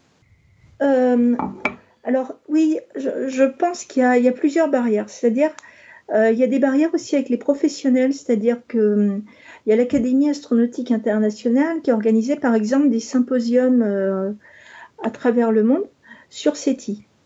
Et donc le premier a eu lieu en 2008 à l'UNESCO. Et hum, donc on voulait l'appeler ben, un symposium SETI. C'était la chose la plus naturelle qui, venait. Et puis ben, finalement, c'est euh, des organisateurs français qui ont insisté pour que ça s'appelle euh, Search for Life Signature, donc la recherche des signatures de la vie.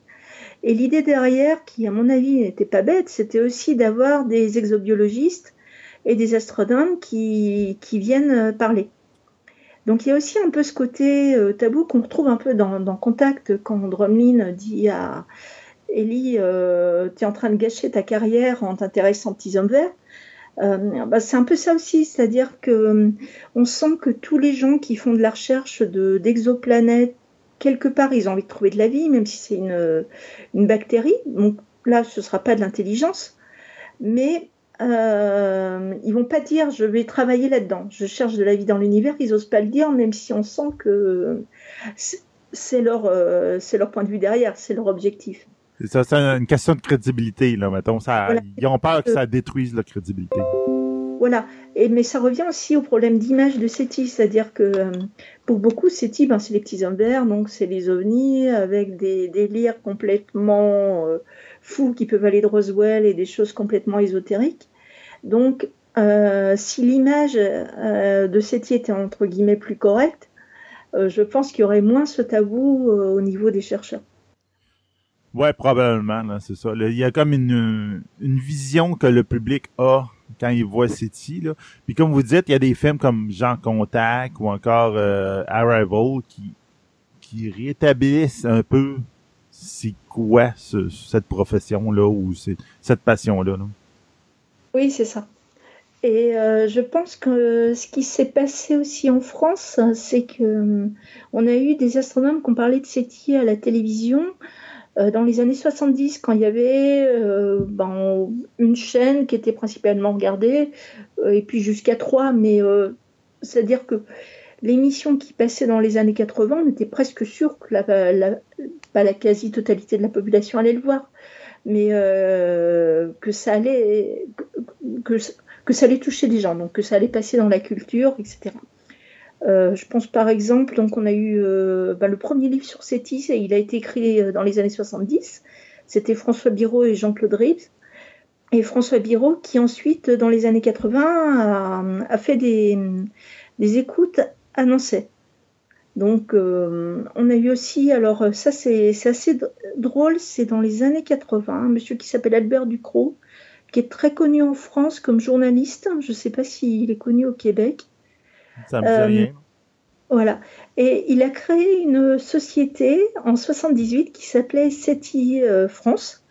Mais SETI, pour lui, c'était Société d'études de la télédétection de l'intelligence. Donc il a repris l'acronyme, mais il l'a traduit différemment. Et, euh, et, donc il a écrit un livre sur SETI qui s'appelle La chaîne bleue, et qui est pas mal parce que en gros c'est des étudiants qui euh, qui savent plus trop où ils en sont. Donc qui ont envie d'avoir une année sabbatique pour un peu réfléchir à ce qu'ils à ce qu'ils vont faire.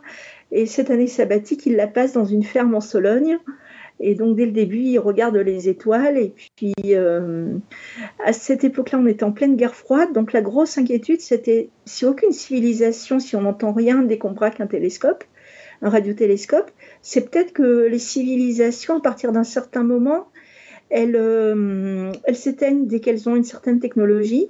Euh, ben, parce qu'elles découvrent la bombe nucléaire. Donc voilà, donc il y a quelques civilisations qui sont plus sages et qui vont être plus matures au fur et à mesure qu'elles vont découvrir la technologie, et les autres vont s'éteindre.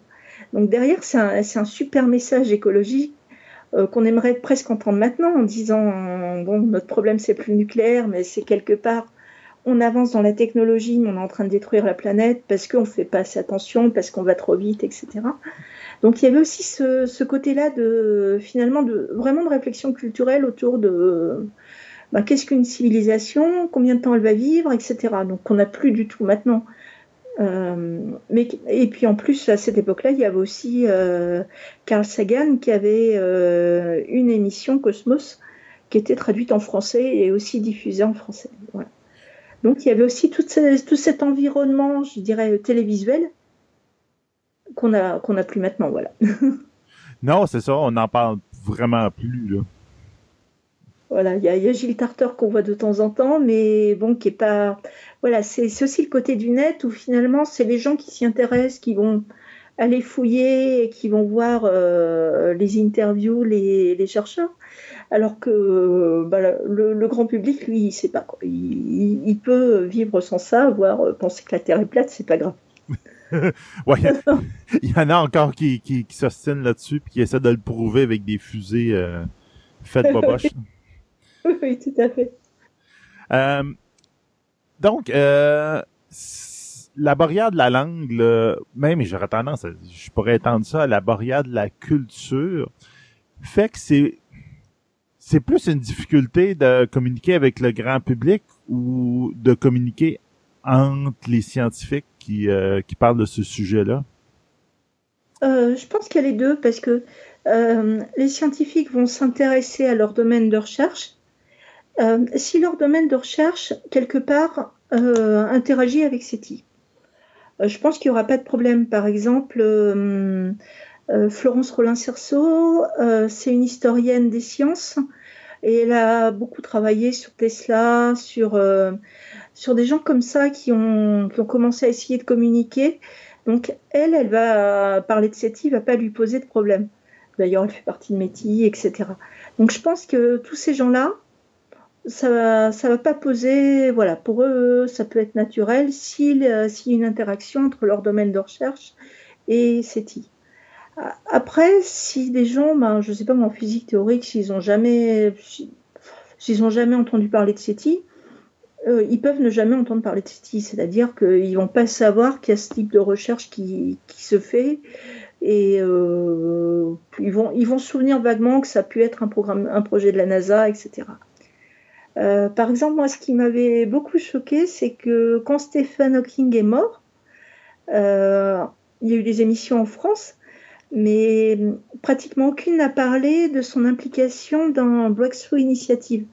C'est-à-dire, euh, il avait eu pas mal, il s'était battu à la fin de sa vie pour dire, mais surtout, faut pas envoyer de message parce que on signale notre présence et forcément une technologie sera plus avancée et donc on va disparaître. Donc il y avait ce côté un petit peu euh, angoisse, peur de l'autre qu'on retrouve aussi chez euh, David Brain ou chez, quelques auteurs de, science-fiction. Et donc Stephen Hawking avait quand même beaucoup euh, publié, parlé là- là-dessus. et ça en France, c'était totalement éclipsé. Et même des, gens qui se, qui se disaient spécialistes, qui ont bossé avec lui, ils ont complètement évité de parler de SETI dans, au moment du, du décès. OK. Et, et c'est drôle, voilà. Ben, peut-être pour, justement, comme on disait tantôt, ça discréditait un peu le, le personnage. Là. C'est dit, ah, il s'est déjà intéressé à SETI. Oh, il est petit bonhomme vert, puis ça arrête comme déboulé, là. Et c'est tout à fait ça, alors qu'on pourrait penser que c'est un peu normal, entre guillemets, euh, qu'un astronome, quelqu'un qui va imaginer des trous noirs, qui va imaginer ce qui se passe à la frontière des trous noirs, qui va imaginer un petit peu comment est l'univers, etc., il, se pose la question aussi, est-ce qu'il y a de l'intelligence, est-ce qu'il y a de la vie, comment ça évolue Euh, donc ça peut être une question normale, c'est-à-dire euh, se demander, ben tiens, est-ce qu'il y a de l'oxygène sur la planète qu'on vient de découvrir Est-ce qu'il y a du carbone Et puis si oui, est-ce qu'il y aurait des bactéries ou est-ce qu'il y aurait finalement pas quelque chose d'intelligent derrière? On Ouais. retombe aussi sur le tabou de l'intelligence, c'est-à-dire que éventuellement parler de bactéries, bon ça va, mais euh, voilà, imaginez plus, non, C'est ça. sérieux. Dans SETI, une, découvrir une bactérie euh, qui vient pas de la Terre, c'est déjà une découverte et c'est déjà une découverte d'un extraterrestre. Mais c'est pas nécessairement qu'il est intelligent. Oui, tout à fait. La bactérie est pas nécessairement intelligente, mais ça rentre dans la définition de SETI. Oui, tout à fait. Et puis, je, je pense que c'est des, des pas en avant. Parce que moi, je me souviens, euh, quand j'étais ado, euh, j'avais un fanzine. Et puis, quand je commençais, euh, donc je traînais un peu dans les conventions de science-fiction en France. Et euh, c'est vrai que le grand débat, c'était oui, mais il y a des planètes autour de- du Soleil, c'est pas pour ça qu'il y en a autour d'autres étoiles. Donc, c'est vrai que déjà là, on avait cet inconnu-là qu'on n'a plus maintenant, parce qu'on sait maintenant bah, qu'il y a que certaines étoiles ont des planètes. Je crois qu'on était de l'ordre de 25% de, planètes découvertes autour d'autres étoiles. Donc on sait déjà que voilà, on a, on a fait un pas. Donc euh, je pense le prochain pas, ça va être d'examiner les atmosphères, peut-être de trouver de l'eau. Et donc là, on va faire aussi, on va avancer. Donc on avance petit à petit. Pourrait dire que par rapport à cette recherche-là, SETI, en essayant de recevoir un, signal, euh, va plus vite en disant mais oui non je veux pas attendre je veux pas attendre 20 ans qu'on ait des, télescopes comme Darwin Euh, je, veux l'information tout de suite Ouais, ben c'est ça. Il faut se rendre compte que c'est ça avec le temps. Comme, comme tu disais, là, ah, on a eu une, un- une hypothèse, c'est-à-dire les systèmes solaires. Ah, il doit en avoir plein d'autres, mais avant qu'on le voit, qu'on en voit un, qu'on en détecte un, ben c'était encore une hypothèse. Ça se tenait comme hypothèse, là. Euh, Oui. Donc, euh, un gros merci, Elisabeth, cette, cette discussion sur la difficulté du français. Mais je vois aussi que c'est euh, pas rien qu'une difficulté en, de français particulier, mais français, la, la culture, la- les générations, ça fait la même. Le, le fait que tout le monde parle pas, les termes veulent pas dire la même chose d'une d'une société à l'autre, etc. là. Donc, euh, Voilà. c'est intéressant. Donc, merci beaucoup.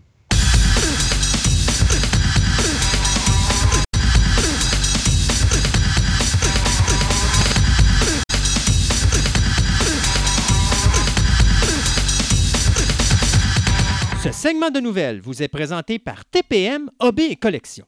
Vous êtes à la recherche de cartes de sport, de timbres, de monnaies, de cartes Magic, de figurines, de comic book, voire même des cartes Pokémon. Voici l'endroit idéal pour nourrir toutes vos passions. TPM OB et Collection, maintenant réunis à un seul endroit à Québec, soit au centre commercial de Fleur de Lys, 550 boulevard Wilfrid Amel, Québec, ou allez visiter leur site web à boutique-tpm.com.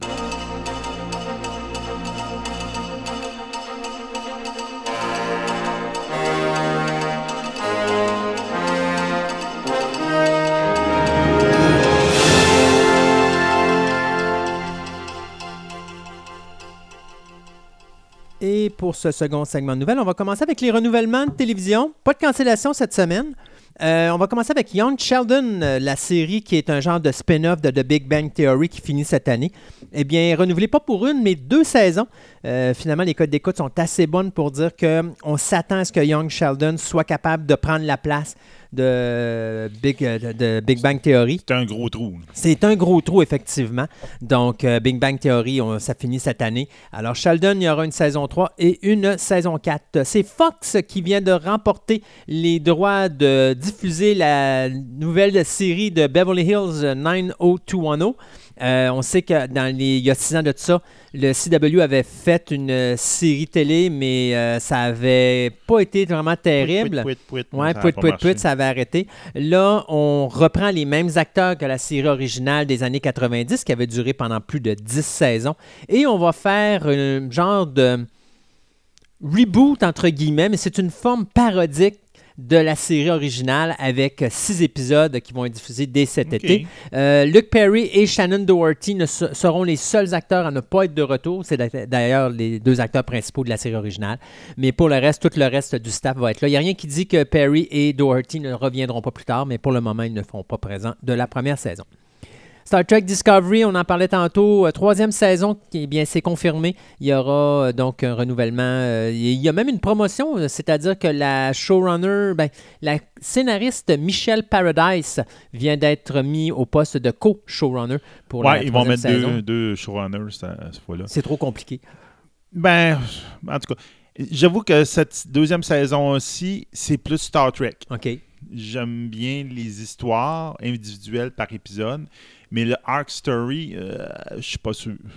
Ouais, il n'y a pas euh, la Ah, sœur de Spock qui a disparu là-dedans. Ouais, Spock a disparu, puis il y a une race alien qui, euh, qui est impliquée là-dedans, qui, euh, qui essaye de. En tout cas, c'est. Est-ce que le Euh, ça... Red Angel. Là. J'allais dire, est-ce que c'est la race temporelle de Enterprise? Ouais, regarde, Yeah. s'ils sortent ça. Ben Donc euh, là, c'est ça, là, puis.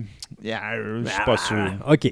Euh, Brooklyn Nine-Nine, euh, bien, NBC vient de renouveler sa série comique Brooklyn Nine-Nine pour une septième saison.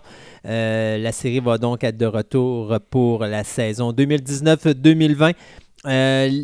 À l'époque, on calculait que la première série de six épisodes avait à peu près un 3,9 millions d'auditeurs. Eh bien, la saison dernière, on a calculé 34% d'augmentation au niveau euh, des cotes d'écoute. Donc, ça explique pourquoi que Brooklyn Nine-Nine est renouvelé pour une autre saison. Une autre série qui s'appelle Strike Back, qui est faite par Cinemax, eh bien, est renouvelée pour une septième et dernière saison. Si vous ne connaissez pas ça, inquiétez-vous pas, c'est normal. Euh, c'est une série qui a commencé euh, en Angleterre en 2010. Et euh, c'était avec Andrew Lincoln qui faisait Rick dans la série Walking Dead et Richard Armitage qui jouait dans Le Hobbit. Mais à un moment donné, ben, Lincoln est parti avec Walking Dead et puis Armitage, ben, lui, il a quand même fait quelques petites apparitions, mais il a été pris sur d'autres projets. Ce qui fait que en 2011, on a fait une autre série, mais là, on a comme mis devant les, les personnages secondaires de la première saison.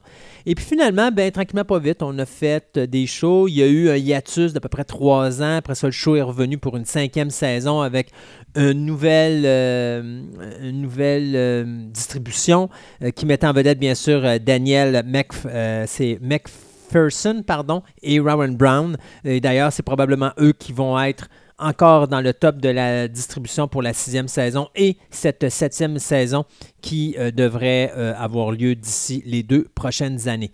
Et pour terminer, eh bien, The Hunting on Hill House, on se demandait, euh, bon, ils vont-tu faire une deuxième saison? Puis on voit pas comment ils vont faire une deuxième saison parce que techniquement, euh, après la, L'histoire, ouais, c'est ça. L'histoire hein. se finissait. Eh bien, euh, finalement, il y aura une deuxième saison, mais de ce qu'on nous a appris du côté de Netflix et de Mike Flanagan, le créateur de The Hunting on Hill House, c'est que la série maintenant, Hunting, va devenir une série anthologique, un peu à la manière de American Horror Story. Ce qui fait qu'à chaque saison, on va avoir une maison hantée différente, donc une histoire différente. Et il n'y a rien qui dit que les personnages de la série originale de Hunting on Hill House ne feront pas une apparition dans ces autres séries-là. Ça, c'est pas encore déterminé. Mais une chose est sûre, c'est qu'on sait que la série, la saison 2 plutôt, va s'appeler The Hunting of Bly Manor. Donc, euh, ça, c'est basé sur la nouvelle The Turn of the The Turn of the Screw, pardon, d'Aaron James. Si ça vous dit quelque chose, ben pensez au film The Innocents en 1961 du réalisateur Jack Clayton, qui lui-même avait été inspiré, euh, ben, avait été l'inspiration d'un film avec Nicole Kidman qui s'appelait The Others. Ah oui. OK? Donc, oui, l'histoire, c'est carrément ça. Ça se passe dans une vieille maison perdue en pleine campagne où tu as une gouvernante qui est euh, embauchée par un riche euh, célibataire pour veiller sur ses euh, neveux et nièces qui, eux, vont bientôt avoir un comportement bien étrange. Alors, c'est sûr que si vous avez vu The Others, vous savez un peu le punch du film ou de la prochaine saison, malgré que peut-être qu'on va faire des modifications, qui sait? Euh, mais euh, écoute, j'avais tellement bien aimé The Hunting on Hill House. Euh, C'était vraiment creepy comme show. J'ai pas essayé ça. Ouais, Mais voir. il paraît que c'est très bon. à voir. Et c'est sûr et certain que c'est pas le genre de show où vous allez voir du gore, vous allez voir du sang, des choses comme ça. C'est très psychologique. Mais la mise en scène de cette série-là est totalement délirante. Il y a un épisode où tu as deux one-shots d'une quinzaine de minutes qui se font, où là, tu es là puis tu te dis faut pas que les acteurs foirent parce que la séquence, faut qu'ils la refassent, puis ça va être long. Là. Ça va être Mais tu dis ça. quasiment dans l'épisode, je pense que tu Un t'en- plan séquence de 15 c'est quasiment deux plans minimum pour faire plus que la moitié du show. C'est débile. Euh, donc, c'est une très belle série. Si vous ne l'avez pas vu, The Hunting of Hill House, c'est à voir sur Netflix. Donc, ça, on aura une saison 2 qui va s'appeler The Hunting of Bly Manor. Donc, euh, ben, quand, quand- quand on voit des fantômes, on appelle Ghostbusters. Ghostbusters! Donc, euh, je vais passer des, je vais te passer une- une- des nouvelles par rapport à Ghostbusters.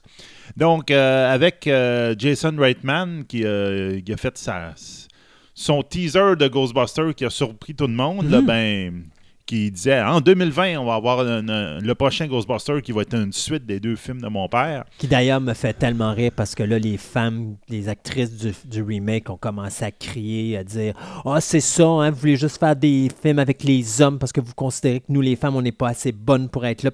C'est comme on l'a pas aimé, votre Moses de film. C'est pas de votre faute, c'est de la faute du gars qui était derrière la caméra. Mais on veut plus rien savoir de vous autres, on veut avoir les, les originaux. les originaux. Ben, gars, il a, a peut-être sorti les nouvelles pour leur, leur, leur fermer la trappe aussi. Parce qu'en fin de compte, euh, il y a deux personnes d'acteurs qui sont pressentis, très, très, très pressentis pour faire partie de ce fameux film. Parce qu'il faut, s'il va livrer en 2020, il faudrait bien qu'il fasse du casting. hein. Donc, première chose, il va y avoir euh, Carrie Coon, qui, entre autres, on avait vu dans le film Fargo, Infinite War puis Leftover. OK. OK? Donc, euh, justement, c'est. Euh, Jason Redman aime justement les personnages compliqués. C'est les, des personnages de Mhm. femmes compliqués. Donc, justement, dans, on voit dans ses films Juno, Young Adult, Tilly. Donc, justement, il va prendre cette, cette, cette actrice-là, qui est, est habituée à jouer des genres de personnages-là, puis il va l'amener dans, dans la série, le nouveau film de Ghostbusters. Il a confirmé que le film va se centrer autour d'une femme euh, monoparentale et de son fils. Son fils qui devrait être joué probablement par Finn Wolfhard. Monsieur Finn Wolfhard, c'est qui? Ben, c'est un des jeunes dans Stranger Things. J'ai eu peur, je pensais que tu allais me dire que le fils allait être joué par Bill Murray. Non. OK. pas pantoute. Euh, donc, euh, c'est un des jeunes dans euh, Stranger Stranger, Things. Things. qui, justement, s'était habillé en Ghostbuster Oui. dans la deuxième saison. Donc, euh, c'est un beau clin d'œil avec ce personnage-là. Donc, en faisant, donc on, on sait maintenant que ben, l'histoire va être centrée autour de cette femme monoparentale avec son fils. Euh, on a, il a confirmé complètement mis de côté comme quoi que Yamanoni il dit ah ça va être une, une gang d'enfants qui vont faire des Ghostbusters. Non non non, on dit, ça sera pas ça pendant tout ça va être ça l'histoire. Ça va être une histoire entre guillemets de famille. Ça va commencer de même quel est le rapport de ces deux personnages là avec la série originale? On ne le sait pas présentement on le verra à un moment donné mais on sait que Ghostbusters va sortir le 10 juillet 2020 à moins de problèmes Mais là, ils ont-tu confirmé Danny Croyd? non, pour le moment, il n'y a aucun des anciens personnages qui est confirmé. Moi, ça me stresse de mettre une date là-dessus si tu confirmes pas ton staff de base. là. Ben là, j'ai l'impression que le staff de base est là. Est-ce que les personnages vont apparaître, les anciens? Aucune idée. non, mais il faut qu'il soit va là parce que tu peux pas appeler ça Ghostbusters 3 si Venkman. À date, il n'y a Ray- pas de Ghostbusters 3 qui est marqué. Oui, c'est Ghostbusters 3. Oui, oui, c'est le troisième. On s'entend, ça va suivre l'histoire, Ouais. mais est-ce que les anciens personnages vont être là ou sont morts, sont décédés? Regarde, on ne sait pas. Faut, faut qu'il soit On là parce bien. que sinon, ça pognera pas. Mais, en tout cas, on verra bien. Hmm. Une autre chose à, à apparenter, ça va peut-être te faire un lien avec euh, justement ce que tu as à, à- à- Sur ton écran. écran en ce moment. Donc, euh, il y a une, euh, une nouvelle série de comics qui va sortir. Vous allez voir le lien. On parle de Donc, comic book? euh, de comic book? Oui. De comic book, une, euh, quatre issues qui vont sortir en juin de cette année. Ah, pas Ghostbusters versus Transformers. Pas versus, mais with ah, Transformers. come on! Donc, les Transformers vont. Dans lequel les Transformers vont recevoir un, un étrange signal euh, venant de la Terre. Ils vont, ils vont voyager jusqu'à la Terre pour trouver que, ben, en fin de compte, le, ce qui a envoyé le, le message, ben, euh, ça dépasse un peu leur capacité. Ils vont donc faire appel à Beckman, Spengler, Stans puis euh, Z pour pouvoir les aider. S'il vous plaît, je n'ai qu'une chose à dire là-dessus. Est-ce que Slimer peut arrêter de manger des hot dogs et manger les Transformers et régler ça dans les trois premières cases du numéro? Ça serait vraiment bien. Donc, en fin de compte, on va avoir God. droit à une bande dessinée de cinq issues qui sont les Ghos- Ghostbusters with the Transformers. Ça, Donc, IDW font être- ça. Je trouve ça poche. Ils ont fait Transformers Star- avec Star Trek. Ils ont fait Transformers avec les G.I. Joe. C'est comme n'importe quoi. Anyway. Mais Donc, ça, on parle de Transformers. Ben, en parlant on de Transformers. si je vous dirais que les amateurs de Transformers, vous allez être heureux parce que Netflix va nous sortir une série d'animation basée sur les Transformers. Sans, sans Ghostbusters. Sans Ghostbusters. ça va s'appeler Transformers Way for Cybertron et ça devrait sortir en 2020 sur Netflix. La série va être un genre de reboot de l'univers. On va recréer une nouvelle histoire d'origine. Et euh, là-dessus, eh bien, on confirme que c'est Rooster Teeth qui va produire et c'est Polygon Picture qui va s'occuper de l'animation. Euh, ce qui est le fun là-dedans, c'est qu'au niveau du showrunner, c'est le même showrunner que euh, Transformers Titans Returns ou Transformers Powers of the Primes, c'est-à-dire F.J. DeSanto. Et euh, les scénaristes, ben, il y a deux scénaristes qui ont déjà travaillé euh, sur l'univers de Transformers, soit euh, Gavin High qui a fait Transformers Cyberverse et Brandon Easton qui a fait Transformers Rescue Bots. Donc, pas de date de prévu présentement, mais tout ça pour vous dire que Transformers sur Netflix, ça s'en vient en 2020. Rescue ça me fait penser à Pat Patwell. Yuck. Yerk. Euh, ben, regarde, je vais en parler ici. En fin de compte, euh, parce qu'on va probablement le mettre sur notre, euh, notre petit Twitter, euh, on a eu droit au, finalement au trailer de Dark Phoenix, donc le, le nouveau X-Men, Mhm. qui va sortir bientôt, le 7 juin. Donc, Dark Phoenix, ben, en fin de compte, on continue avec la, je te dirais, la, la deuxième série des X-Men, donc en film. Donc, on a eu la première avec euh, les premiers X-Men, etc. Puis là, on a eu comme, on a retourné dans le temps, puis on- avec un- tout un nouveau euh, Mais casting. là, ça c'est le dernier. Après ça, ils vont resetter l'univers. Ben, c'est ça l'affaire. Donc, euh, toute l'histoire, ben, c'est l'histoire de Dark Phoenix qu'on avait déjà abordé justement avec la première série des X-Men. C'est sûr que c'est un, c'est un classique pour Oui. ceux qui ont lu la bande dessinée, puis ils font la même, mais. Ah, en tout cas, je trouve ça plate qu'ils reprennent encore l'histoire puis qu'ils essaient de. Ouais, Ben, ils vont la faire différente. Peut-être, Puis là, écoute, ça ça. peut être mieux que ce qu'on a eu avec euh, X-Men 3. Là. Mais ben, comme on disait, ben faut s'attendre que ce soit le- pas mal la fin de cet univers-là de X-Men. Euh, pas nécessairement parce que Disney va prendre les rênes, mais c'est sûr quand Ben oui, Disney va prendre les rênes, c'est sûr que ça va changer l'affaire. Mais le, le gars en arrière de tout ça, Kingsburg, ben lui, son idée était faite. C'était que toute l'histoire culminait Avec à. Dark Phoenix. Ouais. Il voulait faire cette série-là jusque-là. Puis que ça, ça allait changer tellement des affaires que, regarde, euh, pas- Parce il, que- ça, il, sait pas s'il Ouais. voulait en faire d'autres après. là, Parce qu'il faut comprendre que dans l'univers de Marvel, les mutants n'existent pas. Non. Non, je parle de l'univers de Marvel de DC, de voyons DC. On laisse Le faire DC, là, MCU, mais de le MCU, le Universe. MCU, c'est-à-dire l'univers de Disney. Ouais. Les euh, les mutants n'existent pas. D'ailleurs, on avait amené une Scarlet Witch, puis on avait amené un Quicksilver, mais c'était pas des mutants. Non, c'est ça. Et euh, donc, le fait d'avoir acheté 20th Century Fox, c'est d'amener les X-Men dans l'univers du MCU. Vous n'avez pas le choix, les mutants n'existent pas. Donc, on ne peut pas garder les X-Men comme ils étaient. Puis de toute façon, on est rendu à un âge où est-ce que tous les super-héros d'origine, euh, tu sais, genre euh, Hugh Jackman et tout le kit, il faut tous les changer. Alors, oui, ça va être bon de resetter l'univers au niveau des X-Men. Puis je pense que ça va se faire avec Avengers 4 qui s'en vient. Ouais, c'est ça. Là, ils vont comme introduire, entre guillemets, les mutants. Ils vont pouvoir finalement mettre le nom mutant, probablement. là. Probablement. Puis probablement que ça va être créé à cause de, de- de quelque chose qui va se passer dans le prochain film. On verra de On toute verra façon. bien. Ouais. en tout cas, ils ont bien des idées pour euh, Ouais. essayer de rendre ça. Donc, en fin de compte, euh, attendez-vous que, justement, euh, c'est un film beaucoup plus noir, beaucoup plus euh, dramatique, dans le sens, puis déjà, dans le trailer, on voit on est pas mal sûr à quasiment 90% que le personnage de Mystique se fait dégommer tout de suite au, dé- au début du film. Ou presque. euh, ça va être le point qui va faire que Dark Phoenix va, la détruire, puis c'est ça qui va faire que Magneto puis euh, Professor X vont comme se mettre ensemble pour essayer de, de combattre le, le, le D'arrêter problème. Jean Grey. Ah, C'est ça. Puis pour tuer pour la 150e fois Jean Grey. C'est ça. Ah. Donc là, on s'entend qu'il y a plusieurs des personnages que vous allez, euh, vous allez voir vont mourir. Il y en a que- qui s'étaient alliés, qui sont plus alliés, bon, etc., etc., etc. Ben, Je n'ai qu'une euh, question là-dessus.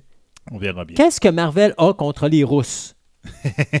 c'est une bonne question. Pauvre Jean. Hey, J'ai jamais vu un personnage avoir autant de schnook. Je pense qu'ils l'ont tué quoi, 4-5 fois dans les comics, c'est pas plus. Anyway. Ah, c'est ça. Donc là, on verra bien, Ouais. là, mais euh, on va le mettre sur notre Twitter. Donc, on va pouvoir voir le, le trailer. Film d'animation, deux nouvelles que je vous donne très rapidement. D'abord, euh, Paddington, ceux qui ont aimé le film, ben, sachez que euh, le producteur David Heyman a décidé de s'associer avec les studios Canal et euh, Nickel, euh, Nickel, excusez-moi, Nickelodeon pour euh, produire une série d'animation qui euh, va être basée bien sûr sur les films de Paddington, les deux films qu'on a eus. C'est l'acteur Ben Wishaw que- qui avait fait la voix euh, de Paddington dans les deux films, qui va reprendre la voix dans le dessin animé. La seule différence, c'est que, alors que les films étaient dirigés vers un auditoire familial, la série télé va être dirigée plus sur, vers l'auditoire des tout petits. Ouais, Ouais, ce qu'appellent eux autres les preschoolers, là, donc tout ça est en bas de la maternelle. Ouais, c'est ça. Alors, euh, on n'aura peut-être pas. le- Les adultes n'auront peut-être pas autant de plaisir à écouter Paddington qu'on l'a eu avec les deux films. Donc, la série devrait sortir euh, en ondes euh, soit en fin 2019, euh, début 2020. De l'autre côté, on parle de Puss in Boots 2, puisque c'est le réalisateur Bob Persichetti qui nous a donné, bien sûr, Spider-Man euh, Into the Spider-Verse, qui vient d'hériter de la réalisation de ce film-là. Euh, Je suis donc- surpris parce qu'on n'entendait plus pas en tout parler de l'univers de Pouce puis de. De Puss in Boots, ben, ben, de Shrek, de on en a parlé Shrek, parce qu'ils veulent, ils ouais. veulent comme resetter, entre guillemets, l'univers, Ouais. mais en gardant les mêmes acteurs. C'est encore une fois, mais en tout cas, on suppose que c'est encore Antonio Banderas qui va reprendre la voix de Puss in Boots. Honnêtement, Il faut. si tu prends pas Antonio Banderas, c'est plus Puss in Boots. Non, c'est ça. C'est lui qui le fait depuis, euh, quoi, je pense que c'est la, la Deuxième Shrek, non? deuxième Shrek, ouais, c'est ça.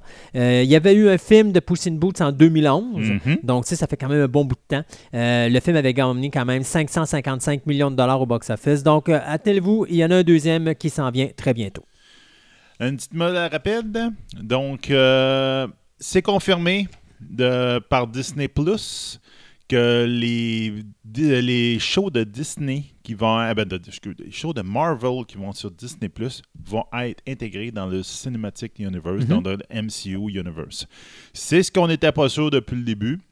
Puis là, ils ont confirmé que carrément que les télé- Marvel Television a confirmé que les shows de Marvel vont être reliés On parle Lucky, on parle Scarlet Witch, mais on parle des nouveaux, on parle pas nécessairement de Daredevil, Punisher et tout le kit pour Ben, le moment. Pour le moment, parce que là, en ce moment. Mais là, ils ont l'air de vraiment dire on va toutes les intégrer, on va s'arranger pour que tout soit uniforme. Donc, probablement qu'ils vont aussi rentrer dans. Euh, inu- ben, ben, c'est euh, Legion, ben, quoi qui finit, Legion, là. Puis tous les- leurs autres shows parallèles comme Agent of Shield, on sait que. Ils vont faire référence avec Avenger, mais ils ont fait exprès pour skipper. Là. Mhm. Donc, effectivement, on parle principalement de Lucky, Vision et Scarlet Witch, puis Falcon et Winter Soldier, qui vont être toutes des, des shows uniques qui vont être sur ma Disney+. Donc, ça, c'est quand même une bonne nouvelle. Parce qu'à date, euh, ben, il y a Agent of S.H.I.E.L.D. qui faisait tout le temps directement référence, entre guillemets, au MCU Universe. Les autres en faisaient mention, mais jamais comme Jessica Jones qui se faisait parler que euh, les, les personnages verts, là, puis elle, se faisait comparer, dit t'as tous fort que le personnage vert, puis que ça, tu sais, mais il nommait jamais, mais bon, tu te doutais c'est qui qui a parlé. Donc c'est quand même une bonne nouvelle. là. Moi, j'étais ambitieux. Ouais. J'ai hâte de voir s'ils vont être capables.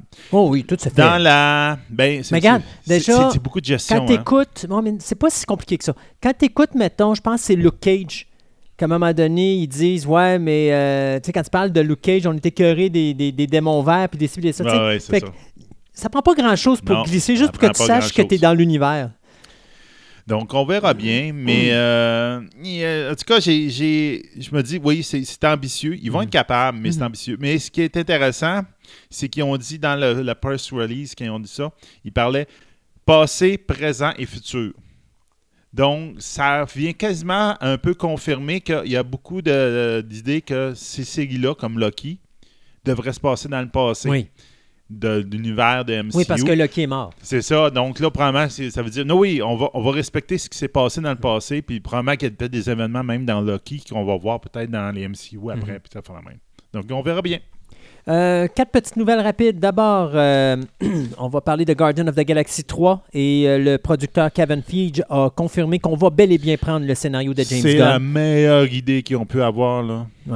Euh, malgré le fait que euh, James Young, euh, James Gunn, pardon, n'est plus associé avec ce projet-là, Kevin Feige a confirmé oui, nous allons prendre le scénario, mais pour le moment, il n'y a rien qui bouge sur ce film-là tant qu'on ne Ben saura pas ce qui va se ça. passer avec Avengers 4. Et d'ailleurs, on nous promet que la nouvelle batch de super-héros, là, on s'en va dans une autre, une, une- voyons, on s'en va dans une di- Une direction complètement différente. on s'en va dans une direction totalement différente. Alors, euh, d'ailleurs, la venue peut-être des Fantastic Four, la venue aussi des X-Men, donc il y a plein de choses qui s'en viennent. ça.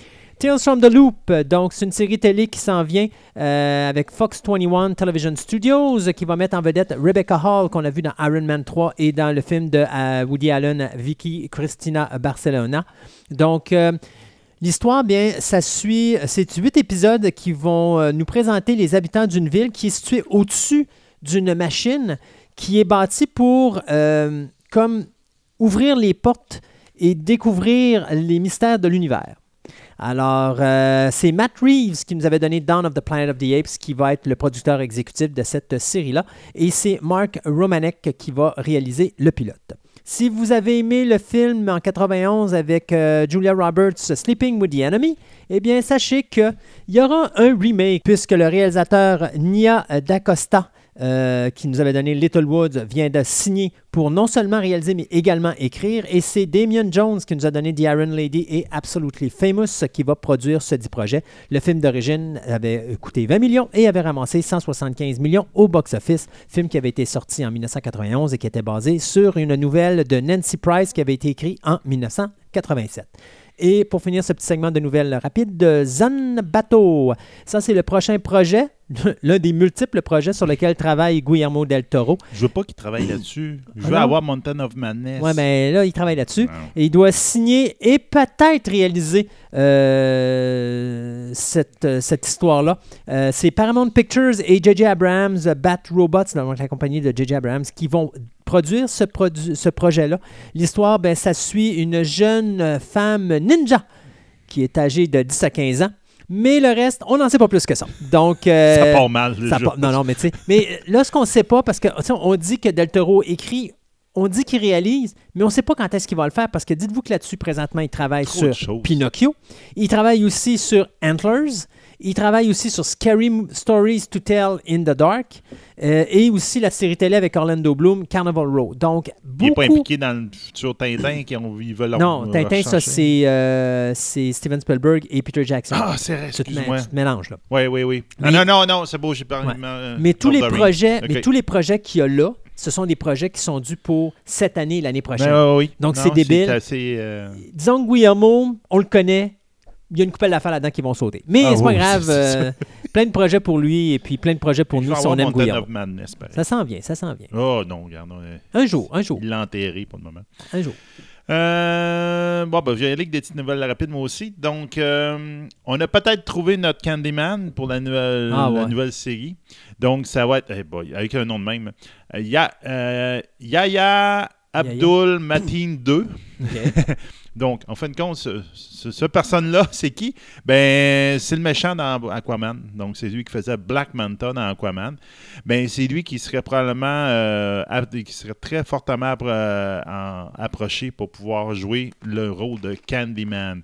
C'est un- justement, c'est un personnage qui, je te dirais, qui est en partie sympathique, en partie sinistre en, Candyman. Il est sympathique à cause de son background, on pourrait dire son drame en arrière. Mais euh, c'est un tueur en série, donc, euh, donc il est méchant. tu ne, tu ne regardes jamais un miroir et dire cinq fois le nom Candyman. ça. Donc, euh, l'acteur, il pourrait effectivement bien fixer avec ça parce que justement, dans Aquaman, il a démontré un peu ce genre de double personnalité-là. Donc, c'est quand même intéressant. Donc, euh, c'est supposé de sortir le 12 juin 2020. Donc, on verra bien ce qu'ils vont sortir d'ici là. Ce qui m'épate avec ça, c'est que tu as une compagnie qui s'appelle MGM, qui pendant des années ont levé le nez sur tout ce qui était horreur. Ils ont fait Candyman le premier, ils ont vendu à Universal. Ils ont fait Chucky le premier, ils ont vendu à Universal. Ils ne voulaient pas être associés avec ce genre de produit-là. Ils ont besoin de cash. Qu'est-ce qu'ils font? Ils en font des remakes de leur premier film. Ben ouais. N'importe quoi. J'ai hâte de voir s'il va être capable de déclasser euh, Tony Todd parce que Tony Todd avait une prestance incroyable dans Oui. Candyman. Et je vous le dis, si vous avez jamais vu un Candyman, n'écoutez que le premier, l'original. Il est sublime. Quel beau petit film. après ça, comme tu dis, ça a transféré une autre compagnie, puis ils ont parti. Ouais, c'était autre chose.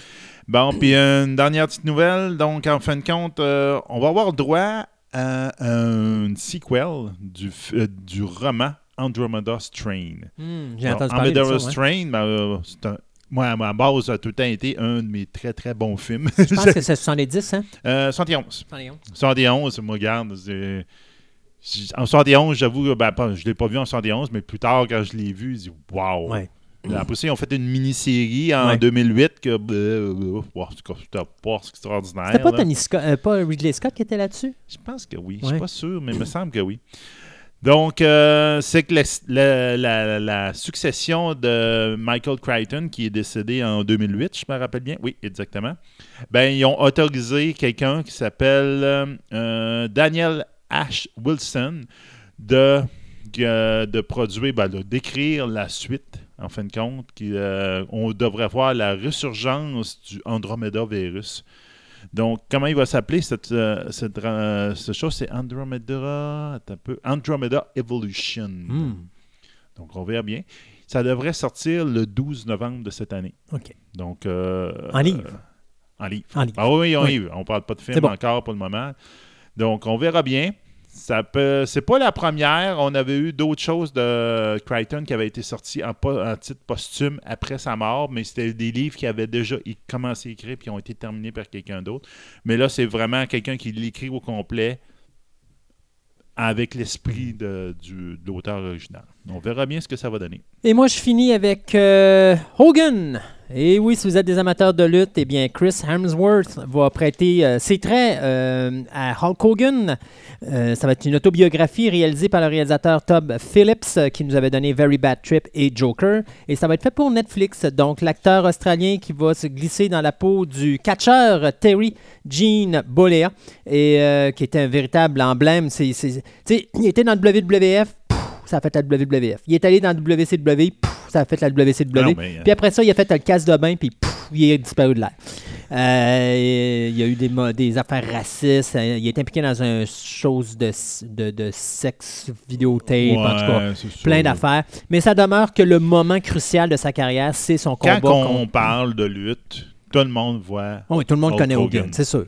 Mais son, son moment euh, vraiment ultime, c'est sa victoire contre le géant Jean Ferré à WrestleMania 3. Donc, un film qui va couvrir la carrière au complet de Hulk Hogan, de ses bons et ses mauvais côtés. Alors, c'est Chris Hemsworth qui va faire ça sur euh, Netflix.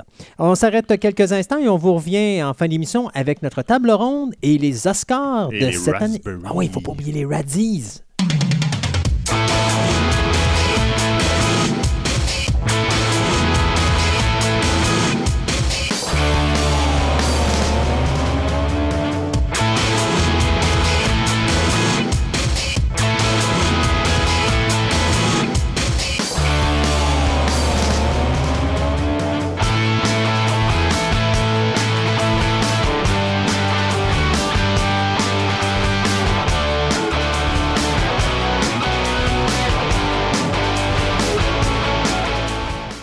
À défaut d'avoir soit un caractère de cochon ou une, euh, un tempérament de pierre, euh, Andréane va finir par euh, faire de l'archéologie sur moi, je le sens, surtout après la prochaine chronique. Bonjour Andréane. Bonjour. On parle de quoi aujourd'hui? On parle des analyses lithiques en archéologie. Qu'est-ce que c'est ça encore? Exactement. Plein de grands mots pour finalement quelque chose de relativement simple. Là, là, t'es-tu en train de me dire que nos auditeurs, faut qu'ils sortent le petit Robert ou le gros dictionnaire Larousse pour écouter cette chronique-là? Ah, bien sûr. Non, non, Bon. non, non, non, du tout, du tout. Je vais l'expliquer. Alors, soit notre dictionnaire aujourd'hui. Donc, quand on parle de- de- des analyses de l'industrie lithique, je vais partir à chaque mot, je vais les expliquer. Qu'est-ce qu'une industrie? Une industrie, c'est l'ensemble des activités faites par un peuple pour produire quelque chose. Lithique, qu'est-ce que c'est? Pierre. On parle-tu de la personne ou? Pierre? Pierre? Non. La pierre, la, la- la matière première, la pierre.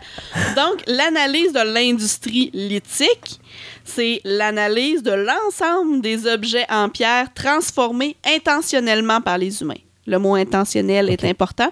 C'est-à-dire, si tu échappes une roche à terre, elle casse en deux, tu l'utilises, c'est pas de l'industrie lithique. Donc, c'est comme, ce est- mettons, euh, l'homme des cavernes, quand il fait une lance, est-ce que c'est considéré Oui. comme ça? Oui, parce que euh, c'était intentionnel. OK. ça inclut les outils, donc pointe de flèche, pointe de lance, euh, grattoir et autres, mais ça inclut aussi tous les sous-produits liés à sa fabrication. C'est-à-dire le nucléus. Qu'est-ce qu'un nucléus? Ouais. C'est le Ça n'a rien à voir avec la, les, euh, la biologie, là? Ben, c'est le centre de la pièce, c'est le, morceau de matière première à partir duquel tu tailles tes outils. Donc, c'est comme le centre de la cellule. Tout à fait. Bon. De là vient le nucléus et ce- le mot vient issu de là. Donc, les ébauches, c'est-à-dire tu essaies de faire de quoi? Ça marche pas tout le temps, des fois oui, des fois non. Ça fait partie de l'industrie lithique. Et surtout, les petits éclats. Donc, quand tu tailles, exemple, tu tailles ta pointe de flèche. Tu as ton gros nucléus, tu, euh, tu cognes sur ton nuclé- nucléus, tu obtiens un morceau, Mhm. et là, tu fais des petits enlèvements, donc des petits éclats. Tu raffines ta pièce. Mais les petits éclats qui servent absolument à rien, qui sont des déchets, ça va être eux qui vont nous donner le plus d'informations, ou presque, sur l'industrie lithique. Bon. Ça, c'est une introduction large sur le... de, le- de trois minutes. oui, mais là, on rentre dans, euh, dans le vif du sujet. L'analyse des industries lithiques peut être analysée selon trois catégories. Les analyses typologiques. Qu'est-ce que c'est que ça? Une analyse typologique, c'est selon un classement selon les types. Je vais y revenir plus en détail tantôt. L'analyse technologique, c'est-à-dire l'analyse de toute la chaîne opératoire pour produire un outil, de l'extraction de la matière première jusqu'au rejet de l'outil utilisé à la fin. Et finalement, les analyses tracéologiques. Ça, c'est analyser au microscope les traces qui restent sur les outils pour savoir ils ont été utilisés pourquoi. Donc, la typologie, là, je vais rentrer dans le détail de chacune des analyses. Arrête-moi si je suis pas claire, hésite pas. Tu le sais bien que j'hésite jamais. La typologie. Je te dirais que euh, à la base, en archéologie, la- les typologies, c'est ce qui a permis d'identifier les peuples et de dater les différentes couches dans lesquelles tu fouillais. Tu retrouves un outil type, tu dis c'est parfait, c'est tel type d'outil, ça correspond à tel peuple en telle année, donc on le sait que notre couche est datée de telle année. Donc c'était vraiment de base une étude. Exemple. Là, je vais rentrer dans mes grands termes et mes dates. Sortez le ça. dictionnaire, mesdames et messieurs. La- euh, si on va en paléolithique inférieur et moyen, qu'est-ce que c'est ça? C'est l'époque où les humains euh, étaient. Si je parle de paléolithique inférieur, on parle de 3,3 millions d'années avant aujourd'hui jusqu'à 300 000 avant aujourd'hui. Donc là, celle-là, c'est une période très grande, mais l'évolution était plus lente. Donc c'est pour ça que euh, c'est grand comme ça. Et le pa- paléolithique, pardon, moyen, qui est le- ce que les gens peuvent avoir entendu ce terme-là, l'acheléen, qui est un type en particulier d'outils qui était euh, utilisé. Euh, le paléolithique moyen, c'est de 300 000 avant aujourd'hui à 45 000 avant aujourd'hui. Donc, cette, l'époque de paléolithique inférieur et moyen, ça couvre quand même une grande partie de l'histoire de l'homme. Et là, qu'est-ce qui était utilisé dans l'industrie lithique à cette époque-là? On parle de choses relativement simples. Exemple, un galet aménagé. Un galet aménagé, tu trouves un galet, tu donnes deux, trois coups dessus, ça devient un pointu, tu utilises ça. Le biface. Le fameux biface est, un, est comme un couteau, mais très grand, avec deux faces. Biface, qui était utilisé comme couteau ou tout ça. Un hachereau et un racloir, qui est euh, d'autres outils qui n'étaient pas euh, au niveau technologique très avancé.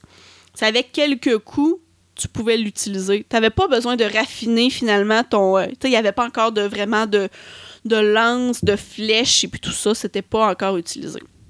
Donc, quand on trouve ces outils-là, selon la typologie, on le sait que c'est associé à ces années-là. Puis ensuite, on voit que la technologie s'est améliorée très rapidement. Parce que là, on parlait du paléolithique inférieur et moyen. Si on rentre dans le paléolithique supérieur, on parle de 45, 45 000 ans avant aujourd'hui à 12 000 ans avant aujourd'hui. On se rapproche quand même beaucoup de nous dans, dans l'histoire euh, humaine. C'était des outils sur lamelles. Et là, on parle d'une technologie beaucoup plus avancée. Parce que c'était plus. Tu prenais plus une matière première pour façonner, pour faire un outil.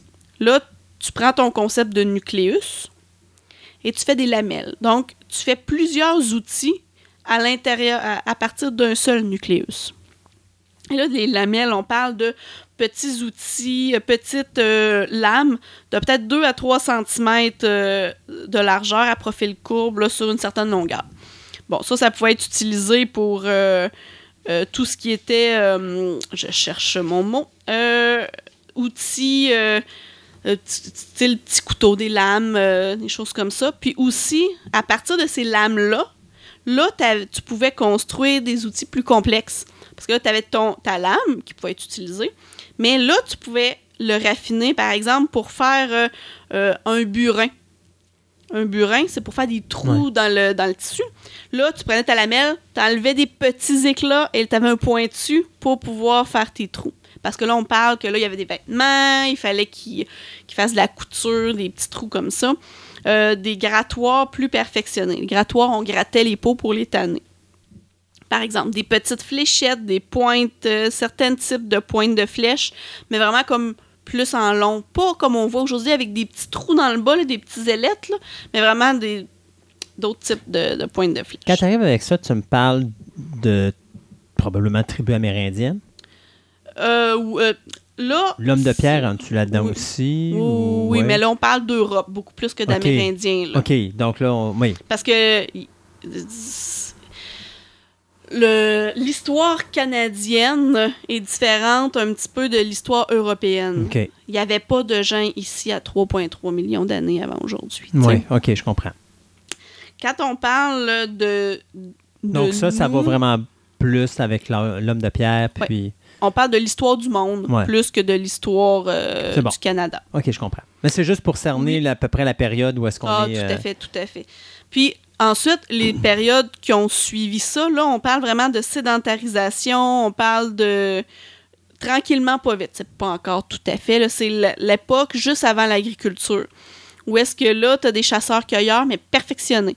Là, tu as des pointes de flèches avec des petits ailettes dans le bas, comme on connaît euh, plus aujourd'hui, Mhm. typique, là, que même nos Amérindiens à nous utilisaient. Et là, on parle de, de pièces magnifiques. Visuellement, c'était très beau euh, à cette époque-là. Euh, et là, je parle de jusqu'à 5000 avant aujourd'hui. là. Parce qu'après ça, euh, à partir de 5000 avant aujourd'hui, là, on est en 2000. Ouais. Voilà, 2000 quelques, là, mais donc on parle de 3000 avant Jésus-Christ. Là, ça- les outils en pierre, c'était beaucoup moins utilisé. Quand je parle de typologie, c'est vraiment des classements comme ça. Et ça, là, comment ça a été produit, cette typologie-là? C'est qu'à force de fouiller, à force que ce soit au Québec ou à l'extérieur, tu retrouves des types d'outils similaires, toujours associés à euh, des os ou euh, d'autres éléments, et tu es capable de les dater avec des éléments datables. Donc là, on a été capable de construire des typologies à partir de là, et ça, ensuite, les typologies deviennent notre élément de référence pour permettre de dater plus facilement quand on fouille. Mhm. Ça, c'est très important. C'est pas ultime comme manière de dater, mais c'est assez important. Ça, c'est la première analyse des pierres qui est possible de faire. Là, je rentre dans la deuxième, la technologie lithique, c'est-à-dire identifier la chaîne opératoire de l'extraction de la matière première jusqu'au rejet. Et pourquoi que ça, c'est important? C'est que ça va nous donner une foule d'informations sur les peuples. Par exemple, on le sait, je vais essayer de parler peut-être plus euh, Québec cette fois-ci. Bon, euh, du chert vert, c'est du chert de Québec, sa source est à Québec. Tu fouilles dans un site au Saguenay, tu retrouves du chert vert de Québec. Tu as deux choix. Soit que ces Amérindiens-là passaient par Québec pour venir chercher la matière première, ou soit qu'ils faisaient des échanges avec des peuples de Québec. Donc, avec les autres indices qu'il y a tout le tour, tu es capable d'identifier une ou l'autre des, euh, des choix. Donc déjà, ça te donne beaucoup d'informations sur euh, quel peuple qu'ils connaissaient ou jusqu'où ils se déplaçaient, c'est quoi les chemins qu'ils prenaient, les chemins de commerce aussi. Donc ça, on parle juste de matière première. Là, après ça, si euh, dans ton site, quand tu fouilles, ce que tu trouves, c'est des gros morceaux de matière première, mais tu vois que ça a été taillé. Ben là, ça te dit que le site sur lequel tu es, c'est un site peut-être où est-ce que tu une source de matière première pas loin, où est-ce qu'il faisait le dégrossissage des pièces pour partir juste avec les pièces, euh, la matière première qui pouvait être utilisée pour faire des outils. Donc là, déjà, tu viens d'identifier la fonction de ton site ou la fonction du lieu dans ton site. Parce qu'à l'intérieur d'un même site, tu peux avoir à un endroit, ils font le dégrossissage, puis à un autre endroit, ils vont faire la taille plus précise. Ça aussi, c'est intéressant parce que tu- ça te permet de faire d'analyser ton site sous différents angles. Ça permet de voir aussi que la tribu, Oui. il y a beaucoup de travail d'équipe qui se fait, Ah, donc une certaine évolution au niveau, pas juste intelligence, mais au niveau fonctionnalité aussi. Oui. là. Ah oui, oui. Puis là, ensuite, quand tu analyses, là, c'est là que viennent les petits éclats que tout le monde pensait que c'était des. Ben, c'est des déchets, en fait. Mais ça nous donne une foule d'informations. Parce que quand tu analyses chaque éclat, tout dépendant comment et avec quel outil tu cognes sur la pierre, tu as des stigmates, donc des restes dessus des, visuellement, des, des éléments différents. Si tu fais une percussion directe, en fait, tu as trois types de percussion. Tu as la percussion directe, donc c'est tu cognes sur ta pierre avec une autre pierre. C'est direct dessus. Si tu cognes, tu fais une percussion directe avec un outil dur ou un outil mou, ça va laisser des traces différentes. Donc là, tu es capable de savoir comment est-ce qu'il a construit son outil? Tu les percussions directes, tu as les percussions indirectes. C'est-à-dire, tu peux utiliser, exemple, le bois d'un cerf ou d'un chevreuil ou d'un orignal. Tu as le pointu que tu accotes sur ta pièce sur laquelle tu veux tailler. Tu cognes sur ça, sur ton bois, et ça donne un coup sur la pièce. Ça l'enlève un éclat, mais ça a des éclats de forme particulière. Donc, tout dépendant à l'étape que tu es rendu dans ta pièce ou ce que tu as sous la main, euh, on va voir euh, l'élément, les, traces dessus. Puis la troisième type de percussion, tu as direct, indirect, et c'est par pression. Parce que tu peux mettre la pièce dans ta main, puis là, tu es rendu, exemple, à la finition. Tu veux enlever, tu as besoin d'affiner ton côté, tu as besoin d'enlever un grand éclat mince, exemple. Ou n'importe quoi. Tu prends ta pièce, ton, euh, ça peut être ton bois de serre, ça peut être une roche, peu importe. Tu l'accotes sur ta pièce, là, tu fais une pression. Tu cognes pas, tu fais vraiment une pression pour enlever un éclat. Ça, ça laisse des traces. Donc, tu analyses les éclats que tu trouves. Et puis là, tu par exemple, tu remarques qu'à un endroit, tous tes éclats euh, à percussion directe sont à un endroit. Tous tes éclats à percussion indirecte sont dans un autre endroit. Ou tu n'as que des éclats à percussion directe avec tel type d'ou- d'outil. Donc là, tu es capable de reconstituer comment l'outil est fait et avec quelle technologie il a été fait. Ensuite, une fois que ton outil est fait, tu l'utilises. Et une fois qu'il est utilisé, il est jeté. Donc, si tu arrives sur un site et tu as plein d'outils, est-ce que c'est tu as trouvé une cache parce que les, tu as des outils qui sont pas utilisés? Ils en ont fait beaucoup. Il y avait beaucoup de matières premières. C'est le fun. Les Amérindiens faisaient souvent ça. Ils se déplacent et euh, ils faisaient des outils. Ils les enterraient. Donc, c'est comme s'ils se faisaient une cache pour l'année d'après pour venir les chercher. Parce que peut-être que l'année d'après, il n'y aurait pas autant de matières premières. Donc là, il faut analyser est-ce qu'ils ont été utilisés?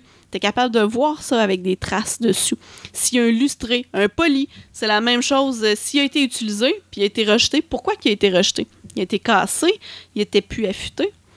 Tout ça, c'est la chaîne opératoire de l'outil et ça nous donne une foule d'informations sur l'outil euh, en tant que tel. Et là, tu peux analyser, écoute, tu as un paquet de critères à analyser. Tantôt, tu parlais de, de pression. Oui. Je fais juste poser la question comme ça. Mettons que je fais une flûte en bois. Oui. C'est-tu après, c'est, mettons, je prends un couteau puis je coupe comme ça. C'est ça que tu appelles la pression ou ça, c'est plus. euh, Mais moi, c'est vraiment dans le contexte des Mais là, je prends un couteau pierre, avec. Ouais, mais c'est mais parce que je prends une flûte en bois, c'est juste pour montrer Ouais, le ouais. mouvement. Là. Tu sais, ça pourrait être une pierre, mais c'est parce que tantôt, tu dis, je mets une pression. Puis, Oui, tu mets une pression, donné- puis là, ça lâche. OK, c'est juste la pression. Donc, c'est- je me sers pas d'un autre objet pour le couper. tu, là. mets- ben, tu prends, euh, exemple, un, un- un bois de serre qui Oui. a un pointu. Tu accotes le pointu sur le bord de, de ta pointe de flèche, pour, exemple. pour la casser. Oui, et puis là, tu mets une pression, Ouais, tu mets une pression, tu pousses comme si tu pousserais ouais, avec ton pouce sur ta main. Il y a bon. un petit éclat du côté qui, euh, Je comprends. qui part. Et ça, souvent, ça va te faire un, un côté plus coupable. Oui. C'est comme ça que tu vas aller faire ton, euh, tes retouches. Oui. Ça, c'est vraiment l'analyse de la technologie. Mhm. Et ça, tu peux pousser cette analyse-là quand même assez, euh, Assez assez loin. Et la dernière euh, analyse, qui est l'analyse tracéologique, qui est ultra intéressante aussi. L'analyse? Tracéologique. Ah, je- OK. Dictionnaire? Eh oui, tu analyses les traces OK. qu'il y a sur ton outil. Tu analyses ça avec des microscopes excessivement puissants et tout dépendant, tu l'as utilisé pourquoi, ça va faire des micro-arrachements différents. C'est comme des petites comètes, Mhm. admettons, là. Ouais, ouais, Mais ouais. vraiment, là, il faut qu'il faut que tu aies un très, très, très bon microscope. Mais tu as beau à identifier des micro-arrachements typiques, mais là, il faut que tu saches, toi, ces micro-arrachements-là, ils t'associent à quoi? Comment tu fais pour le savoir? Tu dis, ça, c'est du shirt de Québec. Parfait. Tu vas chercher du shirt de Québec. Tu refais l'outil ou un outil Mhm. similaire et tu l'utilises sur plusieurs choses. Exemple, tu construis trois grattoirs. Le premier grattoir, tu vas le, tester sur euh, gratter de la peau d'orignal. Donc, tu appelles un, euh, un, euh, un- chasseur, tu dis, je vais prendre ta peau d'orignal. Et puis là, tu frottes. Tu frottes pendant des heures et, admettons, tu frottes pendant une heure, tu prends des, des images. Deux heures, tu prends des... après plusieurs temps. Là, tu dis, l'autre, je pense qu'il peut avoir coupé des os.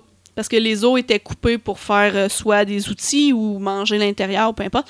Donc, tu prends des os d'orignaux, tu, tu coupes avec ton, ton grattoir. Dans le fond, tu grattes le l'os avec ton grattoir pendant une heure, deux heures, trois heures. Puis tu fais ça sur, euh, exemple, du gazon, sur de la matière euh, euh, verte, là, Mhm. finalement, de dehors. Tu prends, tu fais ta référence de base, et puis tu euh, compares qu'est-ce que tu avais sur ta pièce archéologique versus qu'est-ce que tu avais sur tes éléments que tu as testés, dans le fond, que tu as expérimenté. Et là, tu es capable de faire le lien. Exemple, tu dis, ah, ce grattoir-là a été utilisé pour gratter des pots pendant tant de temps. Parce que tu vois le type de micro-arrachement. Donc, tu es capable de savoir les outils ont été servis pourquoi. Et plus que d'archéologie expérimentale, plus que tu as de, de, de références, de banques de références. Donc là, tu n'as plus besoin de faire le côté expérimental rendu à un certain niveau, à moins que tu aies des nouvelles hypothèses, que tu dises à moi, personnellement, je pense que les burins n'étaient pas juste utilisés pour percer le bois, mais pour euh, je percer les- la peau, mais pour percer le bois. Donc, tu en essayes, tu vas faire l'analyse tracéologique, puis des fois, tu peux identifier des choses qui avaient été associées à quelque chose, mais que toi, en faisant des nouvelles expérimentations, tu es capable de prouver autre chose.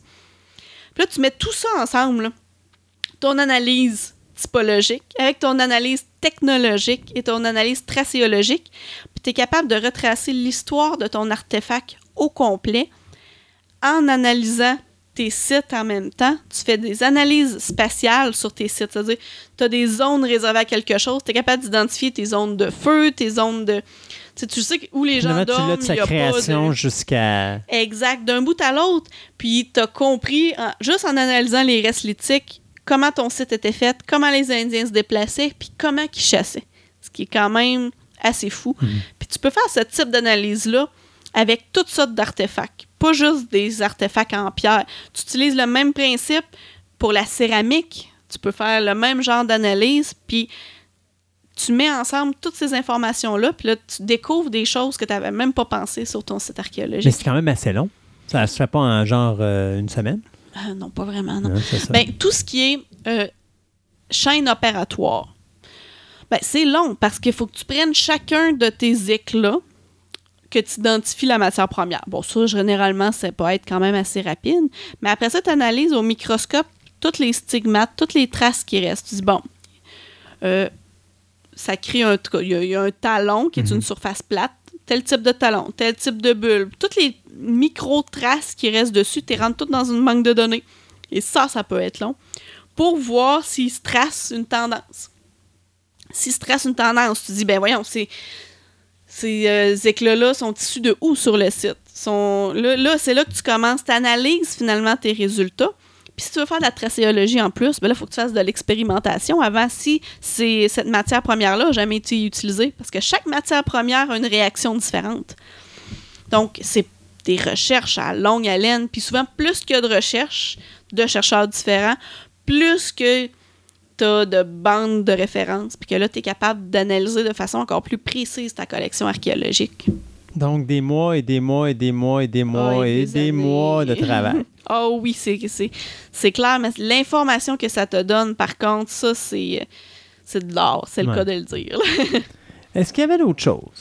Euh, non, j'essaie de résumer le plus possible un, Tu vois, ça n'a pas été un si pire. sujet que je pourrais parler pendant des, des heures et des heures et des heures. Euh, ça, c'est quelque chose qui sert pour les vieilles tribus. Oui. Aujourd'hui, on n'a plus vraiment besoin de ça. Parce qu'aujourd'hui. euh, Écoute, euh, qui utilise encore des outils ça, en pierre? exactement. À moins des pointes de flèche, OK, mais même à ça, aujourd'hui, c'est en Ouais, mais- mais- fer. là. Mais je trouve ça quand même drôle parce que, tu sais, tantôt, c'est pour ça que je te posais la question euh, quand on a commencé la, la- la chronique, à savoir où est-ce qu'il fallait se situer dans le temps, si c'était au niveau de nos, de nos Amérindiens ou au niveau de l'âge de pierre, parce qu'ils Mhm. ont quasiment utilisé les mêmes outils. Tout à fait. Il y a des euh, formes différentes, ce qui permet d'analyser aussi. Tu sais, tu le sais, euh, écoute, hein, t'es au... si tu es, dans le sud des États-Unis puis tu trouves tel type d'outils, tu te dis, voyons, ces peuples-là ne faisaient pas ça. Mhm. Ben, tu le sais pertinemment qu'il y a eu des échanges avec le Nord ou avec. euh, c'est drôle à dire, avec, avec l'Asie, avec l'Europe. Mhm. Il y a eu des échanges entre ces peuples-là malgré tout. Puis quand les, les premiers habitants sont arrivés, bon, on parlait des détroit de Bering et tout ça, ils ont amené une technologie avec eux. Ce qui fait que souvent, notre technologie à nous va se rapprocher beaucoup plus de la technologie sibérienne ou même euh, euh, asiatique que la technologie européenne. Et pourtant, on s'est toujours dit beaucoup plus proche Mhm. des Européens, alors que de- du côté matériel, c'est un peu différent. là. Mais oui, tu sais, dès, dès que, dans le fond, ça touche avant l'avènement du métal, finalement, avant de l'utilisation euh, à 100% des outils de métal. Mais je trouve ça quand même drôle que tu as quand même deux périodes de l'histoire humaine qui sont Mhm. très éloignées, Ah oui. mais le rudiment est pratiquement le même. Ah, tout à fait. Fait que tu vois que l'évolution. Il y a eu une évolution quelque part, mais la nôtre a commencé beaucoup plus tard. Oui, tout à fait. elle est comme reliée, mais Ah on oui, a oui. comme évolué beaucoup plus vite que de l'autre oui, côté, entre oui, guillemets. parce là. que là, euh, le jour où les Européens sont arrivés, Ça l'a ben amené là, la ça amené la technologie, euh, technologie. Mais tu sais, les Amérindiens, exemple, ici, connaissaient le métal. Le cuivre, surtout. Mais le cuivre n'était pas utilisé pour faire euh, des chaudrons. C'était très rare parce que c'était un matériau noble et très, très rare. Tu as les cinq nations, exemple, autour euh, des lacs, des grands lacs, qui utilisaient un peu plus euh, le cuivre, mais c'était du cuivre natif. C'était pas du cuivre transformé, euh, mélangé avec des alliages, parce qu'on n'avait pas ce que ça prenait pour les fours pour faire ça. Mhm. Mais tu pouvais trouver du cuivre dans le sol, le faire chauffer, le façonner, mais c'est du cuivre natif. Souvent, c'était des objets de cérémonie. Peut-être quelques chaudrons, mais pas tant que ça, parce que c'était plus simple de traîner ta poterie puis euh, ton couteau en pierre que de commencer à, à avoir à, à façonner des, euh, des outils en, en cuivre. Parce que je dirais les autres métaux ici n'ont pas vraiment été euh, utilisés tant que ça avant l'avènement des Européens. Là. Andréane, encore une fois, que de choses intéressantes. Ça arrête pas. Mais non, et ça n'arrêtera pas non plus. Donc, on dit à la prochaine. Exactement. Bye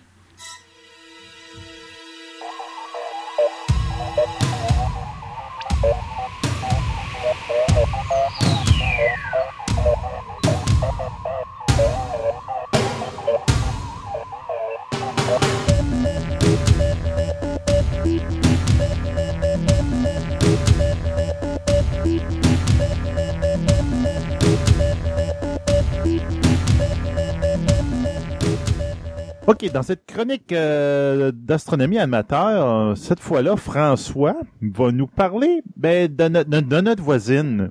On a parlé des objets quasiment, euh, euh, on pourrait dire, euh, imaginaires du fin fond de notre système solaire. Mais là, on va aller voir notre voisine, celle qu'on voit tous les soirs euh, dans le ciel. On va parler de la Lune. Donc, euh, bonjour François. Ben oui, bonjour Sébastien. Ben oui, là, on était loin, là, la dernière chronique. oui. On voyageait, tu sais, de- dans le fond, c'est, quand on disait des objets quasiment imaginaires, c'est ça, c'est que euh, comme le nuage de Oort, c'est la dernière chose que- de laquelle j'ai parlé, là, c'est euh, quelque chose qu'on imagine qui est là, mais on l'a jamais observé, là. Fait que c'est ça, c'est comme un peu imaginaire. Fait que ça fait du bien de revenir, en tout cas pour moi, Ben oui. revenir à quelque chose de pratiquement concret, là, quel- quelque chose qu'on voit là, euh, régulièrement, que tout le monde a vu, notre chère Lune. Oui, puis il y a tellement de choses à dire sur cette euh, notre voisine qu'on va justement qu'on va consacrer deux chroniques à la euh, à la Lune. Donc, on va commencer par où? Oui, ben, moi, ce que je trouve le fun, c'est d'essayer de euh, prendre des, des- des- des trucs connus, mais de les explorer sous un angle moins connu. Puis c'est un peu ce que j'essaie de faire avec la Lune aujourd'hui, c'est que on va regarder la Lune, mais euh, sous un angle que probablement qu'on n'a jamais fait, euh, ou on pense avoir fait. On va parler de la couleur de la Lune. Oh, Et je pense que je vais réussir à surprendre les auditeurs. vite de même, je te dirais dans le ciel est blanche, mais par les photos est grise. Mais bon, je suis pas mal Oui, sûr. ben, c'est déjà euh, le genre de réponse auquel je m'attendais. c'est ce que je me doutais. ben oui, parce que quand les gens, qu'on leur demande c'est c'est quoi la couleur de la Lune, euh, il y en a qui vont nous dire blanc, hein, blanc comme la neige ou de la craie. Euh, même vont comparer ça à du lait, des nuages. euh, des, ou il y en a qui vont comparer ça à les- les- aux cheveux grisonnants d'une personne âgée. OK. que- mais on peut avoir aussi, il y en a qui vont parler de gris. Fait que, comme tu disais, fait que gris, mais moi, j'ai eu des réponses déjà que les gens m'ont parlé d'un gris euh, genre aluminium ou euh, métallique, autre, là, un peu comme une pièce de monnaie. Fait que, mais peu importe, ce qui est invariable, c'est que tout le monde s'entend à dire que la Lune est très claire, sa couleur est très claire. OK. Puis c'est pas euh, c'est pas un hasard. hein. D'ailleurs, euh, l'origine du mot lune de- en français, là, ça vient de luna et luna vient de lumière. Qu'on voyait la lune comme quelque chose de clair, comme quelque chose de lumineux. Mais c'est vrai que la lune a contraste sur le fond extrêmement sombre là, du ciel là, la nuit. là.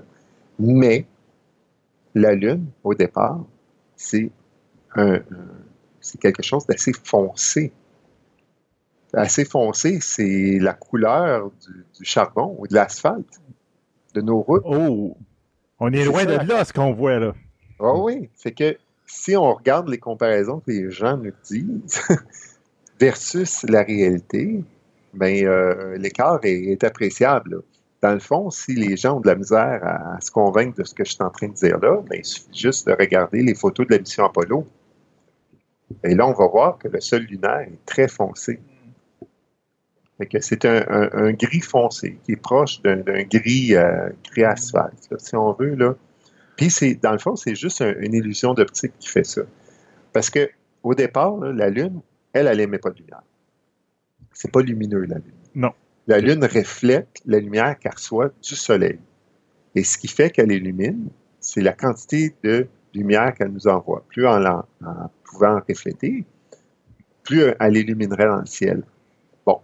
Quelle proportion de la lumière qui arrive sur la Lune, qui revient vers la Terre, vers nous, c'est seulement 7 à 8% environ. C'est très peu, là. On n'est pas, euh, on n'est pas vers des, des, des 80, 90. Non, c'est pas un miroir. C'est pas un miroir, on est loin de là. Non, non. Il y a juste une fraction de la lumière du soleil qui nous est reflétée. Fait que, à la base, c'est très sombre. Fait que, mais pourquoi on voit la Lune si claire? Ben, c'est justement, c'est à cause que c'est le contraste entre un objet qui est relativement brillant versus le ciel qui est très foncé. Et notre cerveau nous le fait voir euh, comme plus pâle à ce moment-là parce que tout le reste est foncé. Donc, on se dit, ben, ça, ça doit être très lumineux. c'est une simple illusion d'optique. OK. Et c'est pour ça qu'on a l'impression que la Lune est claire. fait que, bon, ben, quand on arrive là, au, au niveau des, couleurs, il n'y a pas juste est-ce qu'elle est claire ou elle est foncée, il y a aussi est-ce qu'elle change de couleur? Est-ce que ça arrive que la Lune soit d'une autre couleur que euh, cette espèce de gris foncé-là? Et là, moi, ce que je vois de plus en plus à l'observatoire, c'est les gens qui arrivent et veulent voir une Lune bleue. Dans les médias sur Internet, là, partout, là, c'est rendu un buzz là, à l'occasion. On entend parler d'une lune bleue. Oubliez pas que ce soir, c'est la lune bleue. Profitez-en, allez à l'extérieur, observez la lune bleue. Puis là, on voit ça à Météo Média, à Canal euh, X, Y, puis les, euh, sur Internet, ça circule, la lune bleue ce soir, manquez pas la lune bleue. Et les gens s'attendent à voir une lune bleutée. Oui. OK. Mais est-ce qu'ils vont voir une lune bleue? Ils vont être déçus un peu. Ouais, c'est dommage. Puis euh, bon, on se trouve à, à crever un petit peu leur ballon là, à ce niveau-là. Une chance qu'on on a d'autres euh, cartes dans notre jeu pour euh, leur montrer que c'est merveilleux pareil. là. Mais pour le, le bleu, on repassera. Fait que qu'est-ce qui se passe? Pourquoi on parle de lune bleue? Fait que il faut savoir que ça, ça se peut, là. Des, des lunes bleues, là, ça existe. OK. OK? Mais ça prend un ingrédient pour faire une lune bleue. C'est des- un volcan. Fait qu'on s'entend là, au Québec, là, des gens partant, là. on Ça part mal.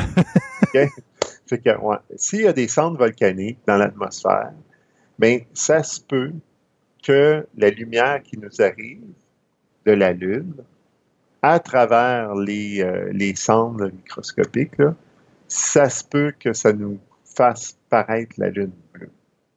Mais ça, c'est déjà, ça prend un volcan, puis on ne rapporte pas ça à chaque éruption. Mais on a rapporté ça euh, lors de l'éruption du, euh, je me suis laissé quelques notes, là, le Krakatoa en 83. Les gens ont rapporté voir une lune bleue.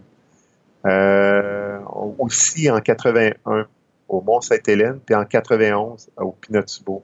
Fait qu'on voit que même euh, si on a un volcan, ça ne veut pas dire que les conditions vont être réunies pour que la Lune apparaisse bleue. Les feux de forêt pourraient aussi provoquer ce phénomène-là. Mais encore là, c'est pas tous les feux de forêt. Là. Présentement, au moment où on enregistre, il y a des, euh, des feux de forêt dans l'Ouest canadien, puis il n'y a personne qui a rapporté voir une lune bleue. Mais seulement que c'est arrivé en 1953 en Alberta. Que donc, c'est possible que la Lune apparaisse bleue, mais seulement que euh, c'est un, phénomène très rare, avec des conditions particulières. Quand on parle de Lune bleue aujourd'hui des médias sur Internet, tout ça, on parle de d'autres choses. Fait que, pour savoir de quoi on parle exactement, ben, il faut comprendre c'est quoi les phases lunaires. Fait que les, auditeurs, j'imagine, qui ont vu que la Lune n'est pas toujours dans le, même endroit du ciel d'une nuit à l'autre. Ça change des fois au coucher du soleil, est juste euh, elle suit le soleil euh, juste à côté, des fois elle est plus loin, des fois au milieu de la nuit elle est au-dessus de nos têtes, des fois elle, elle se lève. Fait que la Lune n'est pas toujours dans la même dans le même endroit du ciel selon le moment de la journée. Et du même coup, ce qu'on pourrait observer, c'est que sa forme n'est pas pareille. Des fois, c'est un croissant, des fois, c'est une demi-lune. Oui. Des fois, c'est une lune euh, qu'on appelle gibbeuse. là. Elle- tu sais, quand c'est dépassé la demi, là, il y a comme un renflement là, qui, qui apparaît là, là, mais elle n'est pas encore sphérique. Fait que ce phénomène-là, c'est ce qu'on appelle les phases lunaires. Fait que dans l'espace, fait que il y a toujours une moitié de la Lune qui fait face au Soleil, puis il y a toujours une moitié de la Lune qui se retrouve à être dans l'ombre. C'est toujours la même. Puis, ben, non, là, Pas pas, tout à fait. c'est que la, la face qui est vers nous, c'est toujours la même. Ah, OK. Ça, c'est un phénomène qu'on pourra euh, rediscuter en détail. Oui, oui. Et la, la Lune nous montre toujours la même face. OK. Et il y a toujours une moitié de Lune qui est éclairée, il y a toujours une moitié de Lune qui, qui est dans la noirceur, qui est dans l'ombre, dans la noirceur de l'espace. Fait que, et la Lune tourne autour de la Terre. Fait que si la Lune, elle se trouve à être, euh, à- par exemple, là, à côté de la Terre, fait que euh, soit d'un bord ou soit de l'autre, ça veut dire que nous autres, quand on la regarde, on voit une demi, on voit la demi qui fait face au Soleil, puis on voit en même temps la demi qui fait face C'est ça. à, à l'espace. Euh, Donc, ça fait une demi-lune. Oui, c'est ça. Mettons que le soleil est à notre gauche. Nous autres, on, on est, on regarde, euh, on est sur Terre, donc on regarde la Lune. Donc, le, le soleil est à notre gauche, mais il éclaire le gauche de, euh, de la Lune. Donc, il y a une demi-lune. Il y a rien que la moitié de la Lune qu'on voit parce qu'il y a rien que la moitié qui est éclairée. L'autre partie est dans le noir. OK. Puis là, tranquillement, pas vite, la Lune tourne autour de la Terre. Et à un moment donné, elle se retrouve comme de l'autre côté. Fait que si on aurait l'alignement euh, Soleil, Terre, Lune, en belle ligne droite. OK? Fait que ça veut dire que depuis la Terre, quand on regarde la Lune, qu'est-ce qu'on voit? On voit la demi de la Lune qui est complètement éclairée. Toute la demi-sphère. Fait que là, on dit que c'est une pleine Lune. Mais il y a toujours une partie qui est dans le noir, là, de l'autre côté. Et l'autre bord. C'est ça. Fait que- et là, on dit que c'est la pleine lune. Fait que, et faire ce tour-là, parce que là, euh, mettons qu'il arrive sur un bord, là, elle repart sur l'autre. Fait que, et là, il vient un temps où elle se trouve à être à même place que le soleil dans le ciel. Fait que ça, on appelle ça la nouvelle lune. Parce que la lune, à ce moment-là, est dans le ciel au même moment que le soleil. Fait qu'on la voit pas. Fait que la nuit est complètement sans lune. Ça, c'est bon pour l'astronomie amateur. Parce que la lune, vu qu'elle est brillante, là, des fois... Elle camoufle d'autres. C'est ça, elle vient gêner nos observations.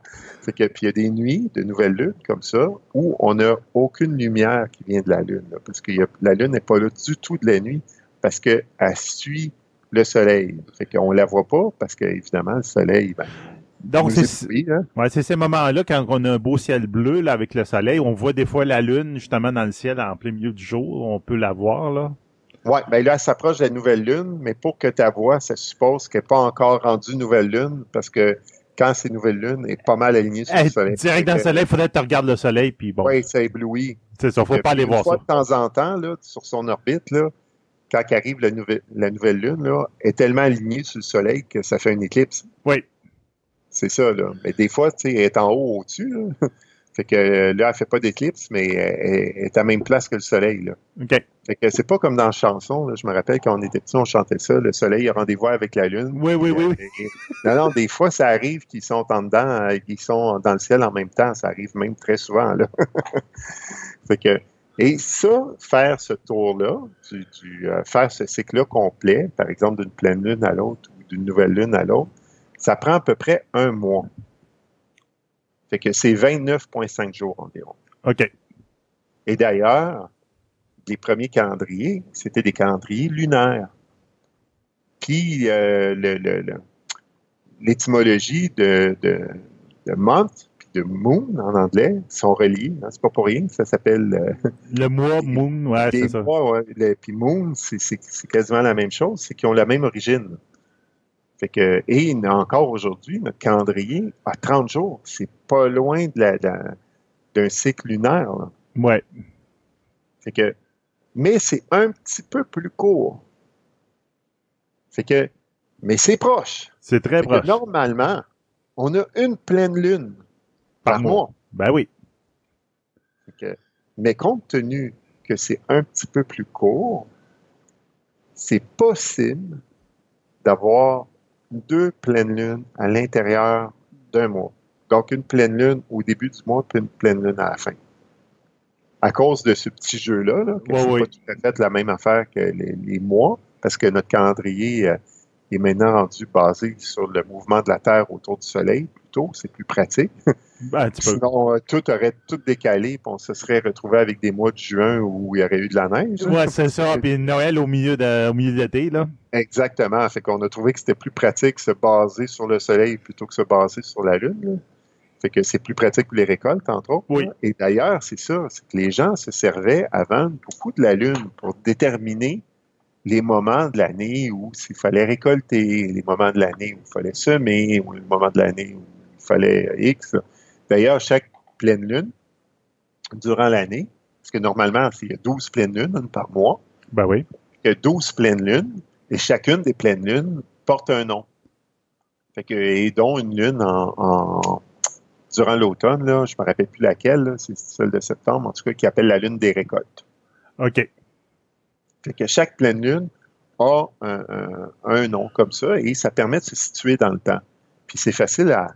Tu sais, euh, comment, à quelle position la Terre est par rapport au Soleil? Hey, c'est un peu difficile à déterminer. Mais par exemple, c'est facile de compter les pleines lunes dans le ciel. Fait que c'est facile de, de, de- de se situer dans le temps en comptant combien de pleines lunes on vient de passer. tu sais. OK. Que ça servait aux agriculteurs. Et on servait des 12 pleines lunes par année pour se situer un peu dans le temps. Et là, certaines fois, on avait 13 pleines lunes. Et la 13e pleine lune, celle-là, elle n'avait pas de nom. C'est une 12 pleine lune régulière. Et cette 13e pleine lune-là, elle n'avait pas de nom et on a fini par l'appeler la, la- la lune en trop. là. On, a fait- on a fini par l'appeler la lune traite. Parce qu'elle venait, vraisemblablement, là, là, c'est les histoires qu'on qu'on- qu'on peut en lire, là. elle venait comme perturber un peu notre, euh, les agriculteurs par rapport à leur travail au champ. fait que c'était une lune traite. Elle, elle mêlait toutes leurs récoltes, puis leurs beaux calculs pour savoir quand est-ce que je devais planter, puis tout. Exactement. Fait que compte tenu qu'elle les mêlait comme ça, ils l'ont appelée la lune traite, la 13e. Et cette lune-là, en traite, en vieux anglais, ça devient quelque chose comme, là, je ne sais pas si je le prononce bien, là, mais genre Billy Way. C'est. B-E-L-E-W-E. En vieil anglais, traite, c'était Billy Way, qui est devenu aujourd'hui Betray. Fait que, mais Billy Way, tranquillement, est devenu Blue. OK. Fait que ça n'a rien à voir avec la couleur. Ah, donc la, trai- la, la fameuse lune bleue, la lune euh, lune Blue Moon, c'est une lune traite, c'est celle qui, qui, qui est pas supposée d'être là dans l'année, être trop. Oui, c'est celle qui est trop. Fait que- c'est bon, ça. Puis c'est aussi de savoir laquelle est trop. tu sais, c'est laquelle des 13 qui est la lune de trop.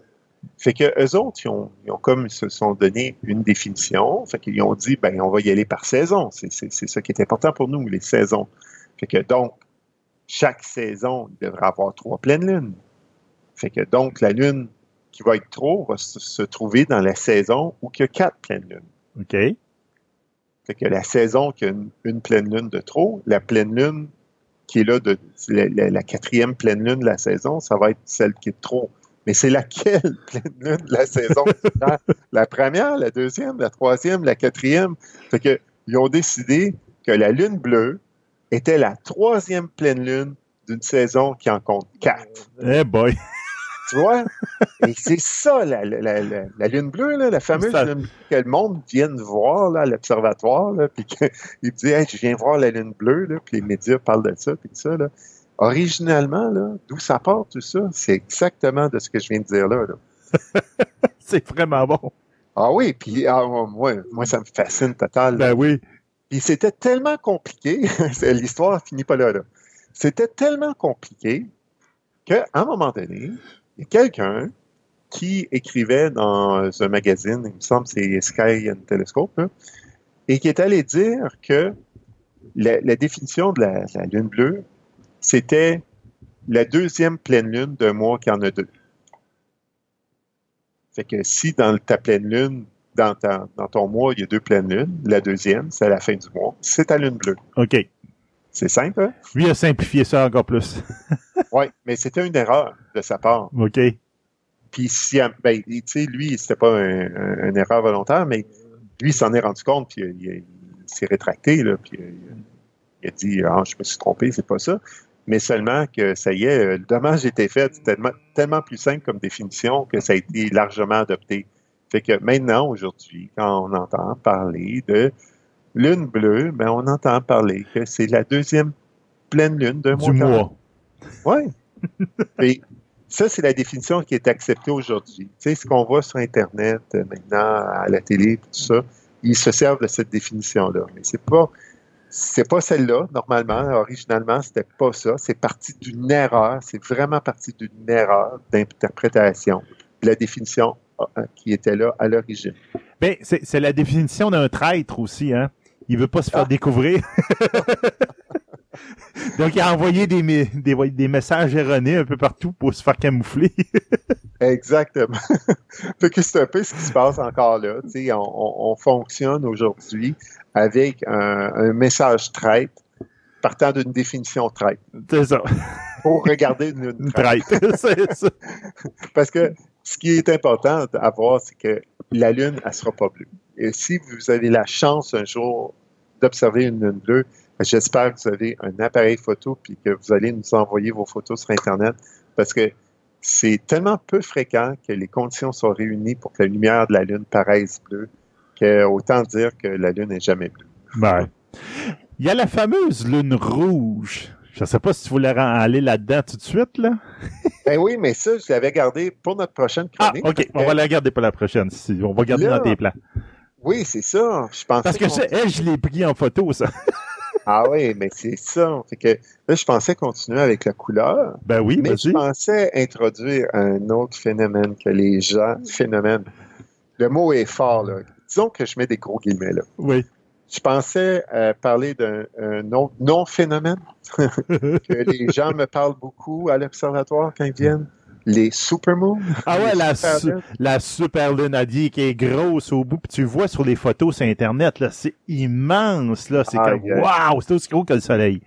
Ah oui, je vais vous démystifier ça parce que vous allez voir encore là.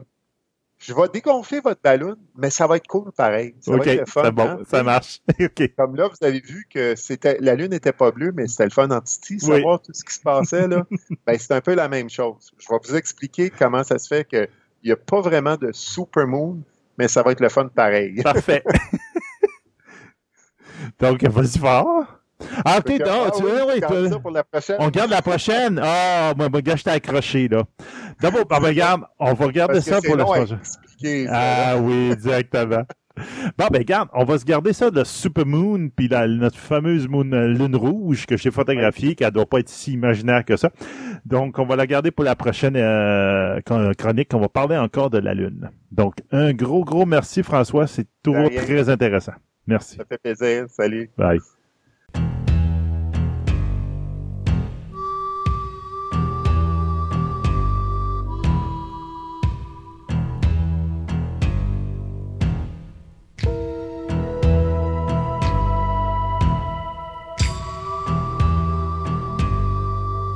Question de laisser le temps à faire le tour des Oscars. On va commencer avec les Razzies parce que cette année, les Razzies, ben. Honnêtement, cet événement-là, tous les prix qui ont été donnés, bravo. Je, habituellement, je dis, ah, vous avez donné ça à ça, mais il y avait tel film qui méritait plus. Mais non, cette année, je pense qu'ils ont tombé en plein dessus. Euh, écoutez, d'abord, c'est le film qui a ramassé le pire, euh, le pire, euh, les pires prix de l'année. C'est bien sûr Holmes et Watson qui a eu les pires codes de- d'écoute, ben, pas les pires codes d'écoute, mais les pires critiques de l'année également. Donc, le pire film, c'est lui qui l'a ramassé. Le pire réalisateur, qui était Ethan Cohen, lui également s'est fait ramasser là-dessus. Et il y a également le pire acteur dans un second rôle, qui était John C. Reilly, qui, jouait un des deux personnages principaux. Euh, donc, il ne faut pas oublier le pire remake, plagiat ou suite, parce que c'est bien sûr un genre de d'adaptation de euh, Sherlock Holmes et de Watson. Alors, Ah, euh, ça, ouais. Non, donc, quatre prix pour ce film-là. Rien que la bande-annonce méritait un radis, je pense. Mais ce qui est le fun, c'est de savoir que Donald Trump est allé chercher deux prix cette année. Et là, le monde va dire, mais pourquoi? C'est pas comme si Donald Trump jouait au comédien Ouais, en étant ça. le président des États-Unis. Non, mais c'est parce que cette année, il y a eu un film, un documentaire, qui a été fait par Michael Moore, qui s'appelle Fahrenheit 11-9, qui est la suite de Fahrenheit euh, 9-11 ou 9-11. Non, non, non. Euh, et donc, le pire acteur là-dedans, ben, c'est Donald Trump, parce que bien sûr, Michael Moore s'amuse à mettre et lui et euh, Madame Clinton. Et aussi, ben, il a gagné le pire duo à l'écran parce que c'est Donald Trump et sa mesquinerie perpétuelle qui ont ramassé le prix du pire duo à l'écran.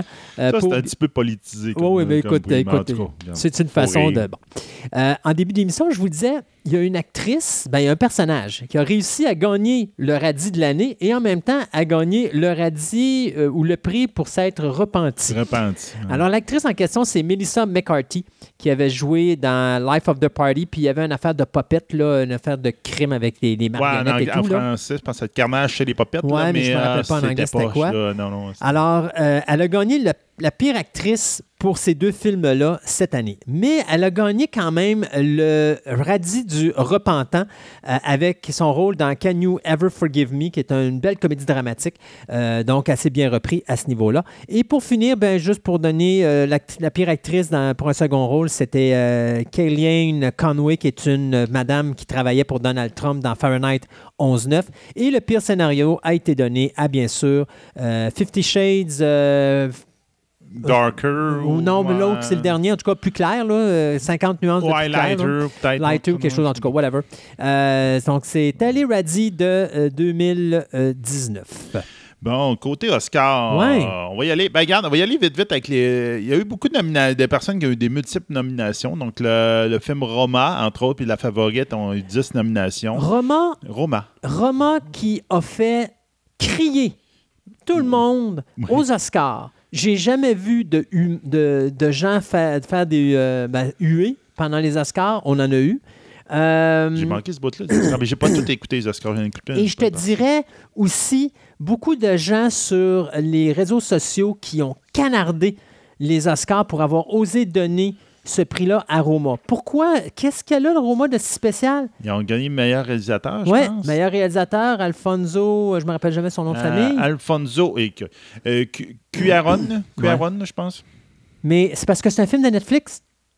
Ouais. Oh! Et on a donné un prix- des prix aux Oscars à Netflix alors qu'on avait dit qu'on voulait rien savoir de Netflix aux Oscars. Mais ce film-là est sorti en salle et il a respecté Ouais. les délais. Meilleur film langue étrangère, meilleure photographie aussi. Donc, euh, non, c'est ça. Ah, c'est pour ça qu'il s'est fait tuer. Ouais, Ah! voilà. Mhm. Et d'ailleurs, Donc- Spielberg est en guerre présentement avec les Oscars et il s'est mis directement devant un micro et il a critiqué les Oscars pour avoir donné un prix à Roma parce que Roma n'était pas un film de cinéma, c'est un film pour la streaming. Ça aurait dû être présenté dans des prix pour la télévision et non pas pour le Ah, qui a été cinéma. présenté en salle. Donc, C'est- euh, c'est sûr. C'est ça. Regarde, c'est sûr que ça allait arriver. Euh, huit nominations pour The Star is Born puis Vice. Sept nominations pour Black Panther. Six pour Black Man. J'ai infiltré le Klan, là. Ouais, exact. Euh, cinq, nominations. Mhm. Cinq nominations pour Green Book. Et puis Bohemian Rhapsody, euh, quatre pour First Man, puis le retour de Mary Poppins, qui a été un, des très grands perdants dans, cette, euh, dans ces Oscars-là. Ouais, Donc, ça, il y a des trois nominations. il n'y avait pas d'affaire là, Pop- Mary Poppins. Non, non, j'avoue qu'il y avait pas, il y avait de la misère à faire. euh. Donc, euh, Black Panther a eu trois Oscars sur ses sept nominations. C'est quand même bien. Moi, je m'attendais à allait ramasser plus que ça. Là. Euh, meilleur costume, si je me rappelle bien. Meilleur costume, meilleur décor et direction artistique et meilleur trame sonore. OK. Si je me rappelle, la trame sonore, Ouais. effectivement, elle méritait Ouais. euh, largement. là, Mais tu te rappelles quand on parlait des Oscars, moi, j'en regardais les prix. genre, honnêtement, j'en Je regardais les m'attendais films. au meilleur film avec lui. Oui, parce que je À cause voyais, de la politique, je voyais les titres, puis honnêtement, je voyais pas de compétition. Et à part le film de Spike Lee, mais j'étais sûr que cette année, ça serait un film afro-américain qui ramasserait. Ouais. Et euh, indirectement, c'est ce qui s'est passé. C'est ce qui s'est passé. Sauf que le film qui a gagné le prix est probablement l'avant-dernier à qui je l'aurais donné. Le dernier étant euh, Bohemian Rhapsody. euh, Rhapsody. l'histoire de, ouais, de Rhapsody, l'histoire de, de, The Queen, là. de Queen et de Freddie, Mercury. ouais. Je, déteste, je déteste pas le film, mais c'est juste que c'est pas un film d'Oscar. Oscar, c'est ça. La seule séquence qui est à voir dans ce film-là, c'est le 20 minutes final où est-ce qu'il y a le concert. Mais pour le reste, là, c'est un film bien ordinaire. J'ai, je- même par moments, je me sens emmerdé sur ce film-là.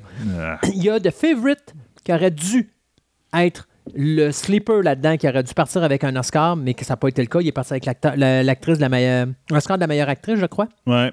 qui aurait dû être donné à Glenn Close encore, mais que Glenn Close n'a pas encore gagné un maudit Oscar, ça n'a pas de bon sens. C'est va falloir qu'il en donne un à un moment donné. là. Et moi, l'anecdote, c'est Spike Lee.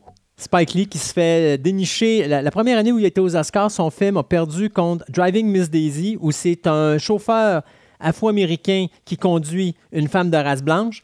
Et là, cette année, son film perd contre Green Book, qui est un chauffeur de race blanche qui conduit un, je crois que c'est un pianiste euh, euh, afro-américain. Ouais, je pense que c'est ça. C'est- Pas chanceux. St- Stanley devrait juste regarder les. Spike Lee devrait regarder les films puis il devrait se dire sais-tu quoi, il y a quelqu'un qui conduit quelqu'un, je présente pas Je mes films aux Oscars. je ne vais pas là, là, c'est. Donc, euh, meilleur film, c'était effectivement Green Book. Meilleur réalisateur, Roma. Effectivement, c'est euh, c'est pour ça que ça a du cri. Mais euh, Euh, Green Book, est-ce qu'il a gagné d'autres prix? Green Book, oui, il a gagné d'autres prix. Il a gagné au total trois Oscars. Donc, attends un peu. Green Book, Green Book, Green Book, qu'est-ce qu'il a gagné comme autre Oscar? Euh, Black Panther, Black Panther, Black Hand, Green Book, euh, meilleur scénario original. Donc, c'est quand même bien.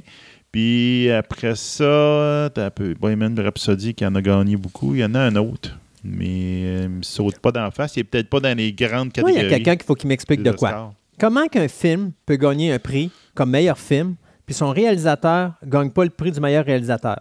Ouais. J'ai vu ça rarement dans ma carrière où je suis arrivé, puis j'ai dit le réalisateur là méritait le prix du meilleur réalisateur. James Cameron, Titanic méritait pas le prix du meilleur film, mais Cameron, pour sa mise en scène et son travail derrière le film, le méritait. Mais habituellement, un réalisateur, quand son film gagne le meilleur prix du meilleur film, devrait être le meilleur réalisateur. Mais ça. encore là, Green Book, moi je l'ai vu, ce n'est pas un film d'Oscar. Vous allez écouter, c'est bien ordinaire. Il n'y a rien qui frappe pour dire qu'il gagne un prix pour le meilleur film. Non, c'est comme je te dis, cette année, c'était très politisé. Là, Très, très surprenant. Il y a beaucoup de gens qui étaient J'ai vraiment l'impression surpris. que Roma, c'est pas, si je me trompe, Roma, c'est un film. euh, C'est-tu mexicain ou. euh, Ben, là, je pourrais pas te dire parce que en lui, je l'ai cas, pas vu. Non, c'est ça, mais il me semble que c'est quelque chose de même. Je voyais aussi que. tu sais, J'avais l'impression qu'il y avait une, un côté politique aussi là-dedans. là. Ça, ça me laissait penser. Mais c'est. Netflix et ça Ouais, barbe là-dessus. Ça mhm. barbe. Donc, euh, le meilleur acteur, ben, euh, Rami Malek pour justement euh, sa personnification de Freddie Mercury dans Bohemian Rhapsody. Ouais, Rami Malek, euh, en ce moment, il est très pressenti pour être le méchant dans le prochain James Bond. Oui, je l'ai entendu parler aussi. Donc, ça peut être. euh, c'est un acteur qui est intéressant. Vous, le- un peu, c'est- comment ça s'appelle? Robotman? My God! C'est-tu Robotman ou. euh, Je viens de découvrir comment que. James Bond va mourir dans le prochain James Bond. Le vilain va se mettre à chanter. Puis les oreilles de Daniel Craig vont popper. Et voilà. C'est peut-être ça. Euh, euh, Rami Malek qui fait une série là, un peu euh, euh, hacker in- informatique là, qui est extrêmement bien faite, mais euh, faut que tu s'attelles pour regarder ça. Meilleure actrice, euh, Olivia Colman dans The Favorite. The Favorite qui a volé la, la- la vedette à, à Exactement. Glenn Close. Puis meilleur acteur en second rôle, justement, c'est Ma- Mahershala Ali de- dans Green Book. Donc, c'est le gars qui est assis en arrière. C'est ça, exactement. C'est le gars qui est assis en arrière. Est-ce que euh, Spike Lee a gagné quelque chose? Je pense que non. Il y a, son film, il n'y a, pas- il y a pas de prix? C'est quel film? C'est Black, euh, Black Clanks. Oui, il a gagné un, un- un peu. meilleur scénario euh, adapté. OK. Fait que c'est ça. Meilleur scénario Puis je pense que adapté. c'est- euh, c'est Spike Lee qui l'avait écrit le scénario, fait que c'est pour ça qu'il est parti oui, avec un Oscar a- quand oui, même, il y a là. là-dedans, effectivement.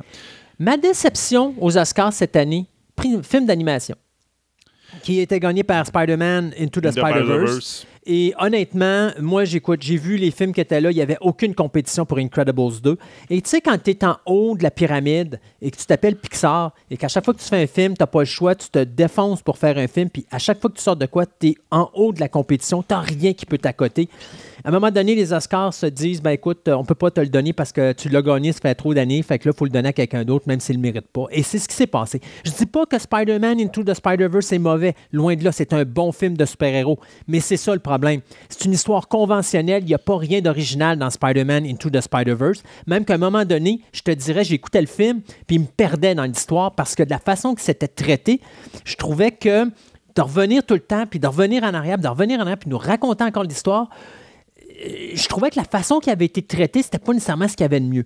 Incredible, je trouve qu'il y avait plein d'originalité. Le scénario était bon, la visuelle était bon, la, la mise en scène dynamique était bonne.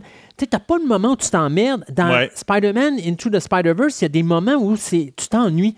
Alors, je suis vraiment de la misère avec ce prix-là. Honnêtement, j'ai vraiment de la misère avec les prix qui ont été donnés aux Oscars cette année. Là, ça donne vraiment, OK, les Grammys ont fait ça, mais on veut pas. euh, Les, euh, ouais, c'est ça, les Grammys. Hein? Euh, C'était-tu les Grammys qui sont fait avant ça ou les, les- Euh, c'est les Emmy Awards? Emmy Award, Les Emmy. Ils ont fait ça, ils ont donné ces prix-là parce que eux avaient donné le prix du meilleur film à, voyons, Raspody, machin Gugus. Ouais. Mais, euh, Bohemian Rhapsody.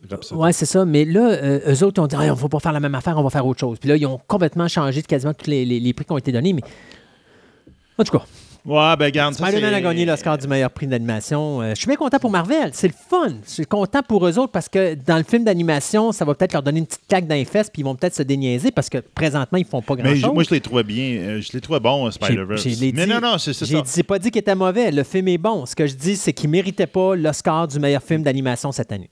Donc. Puis la meilleure chanson, ben, c'est celle euh, Star, euh, Star- Shuttle de, de Star is Born. Puis Ben effectivement, le garde, j'écoutais les autres tunes dans, dans, dans les Oscars.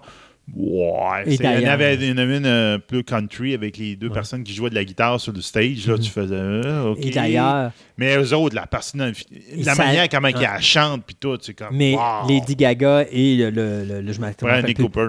Ouais, Bradley quand ils ont chanté, si tu regardes, la première chose que tu vois partout quand tu lis sur les Oscars, c'est leur prestation sur la scène. Oui. Et tout le monde parlait de, de ces deux-là. Là. Ça, ça Non, non, puis aussi c'était particulier parce que c'est les, toutes les autres, ils, arrivaient dans, du stage, les, les guidos se Mhm. lèvent, puis là, les personnes arrivaient de backstage, puis où ils étaient déjà sur, à leur place, Mhm. puis ils chantent, là. Bien là, eux autres, c'est plus, les, les rideaux se sont ouverts, il y a un piano qui est vide, puis les deux se lèvent de la salle, puis ils montent sur la scène et Mhm. partent la chanson. Là, tu excuse là, mais pour des chanteurs, faut que tu sois bien aligné. pour dire, regarde, je parlais, je parlais avec ma blonde tantôt à mon chum, puis là, tu dis, OK, oh, c'est à mon tour, je vais monter sur la scène et je suis déjà concentré pour faire la toune. là. Excuse, là, mais euh, Ouais. ça montre un peu le, le- le talent des deux personnes qui étaient là. Leur cote d'écoute a augmenté cette année. Oui. C'est la première année qu'il n'y a pas de présentateur officiel. Ouais, Et, euh, Ouais, parce que l'autre, euh, pour ceux qui ne le savaient pas, ben, il y avait un comique qui était pressenti pour ça. Il, il avait déjà commencé. Puis il y a eu un problème de, Ouais. de euh, harcèlement sexuel. de Non, non, non, c'était pas du harcèlement, c'était des termes qu'ils avaient utilisés. Ah oui, c'est ça. euh, Tout ça, c'était des choses. En fait, que- il y a eu une polémique autour, ils l'ont flushé, puis à, à- à même deux mois d'avance, ils ont décidé, bon, on n'en met pas. Et les Oscars n'auront jamais été aussi rapides parce qu'ils ont réussi quasiment à respecter les temps. Ben oui, Fait étonnamment, avec aucun animateur pour faire ça. C'est peut-être ça la solution finalement. Euh, Enlevons l'animateur, c'est plus facile à contrôler. C'est ça. Ils ont quasiment tout présenté les prix. Y a-t-il d'autres choses qui euh, sont à spécifier qu'il faut souligner? Non, euh? je te dirais que grosso modo, ça a fait une bonne partie du tour. Là. Euh, regarde, il y a le, ah, il y a le meilleur visual effect. Ouais, c'est quel film? C'est First Man, Oui. le premier homme sur Ouais, ouais, ouais. que j'ai pas vu encore et j'ai hâte de le voir. ce Excellent film-là. film. Mm. Excellent film. J'ai bien hâte de voir. Mais quand j'ai vu les, les nominés à ça, j'ai fait euh, Ah, OK, First Man, j'étais sûr que c'était lui, puis effectivement. Mais d'ailleurs, il y a beaucoup de choses qui manquent parce que First Man aurait dû être nominé dans les meilleurs films de l'année.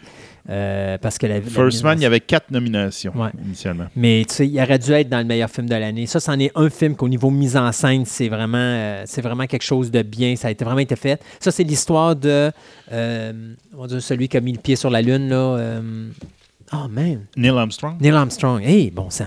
Euh, c'est ça. Donc, mais c'est un vraiment, vraiment un film sublime. Euh, si vous n'avez pas eu la chance de le voir, c'est à voir. Ouais. Seb, un autre de plus en Un canne? autre de fait. Oui. Yes. Merci beaucoup d'avoir été avec nous encore aujourd'hui. Il en reste cinq avant le spécial James Bond. Oui. Oh, ça s'en vient, ça, Ça s'en vient On m'en parle déjà. Fait qu'on a hâte, on a hâte, ça s'en vient. Et euh, pour nous, bien, on vous dit à dans deux semaines pour une nouvelle édition de Fantastica. Fantastica.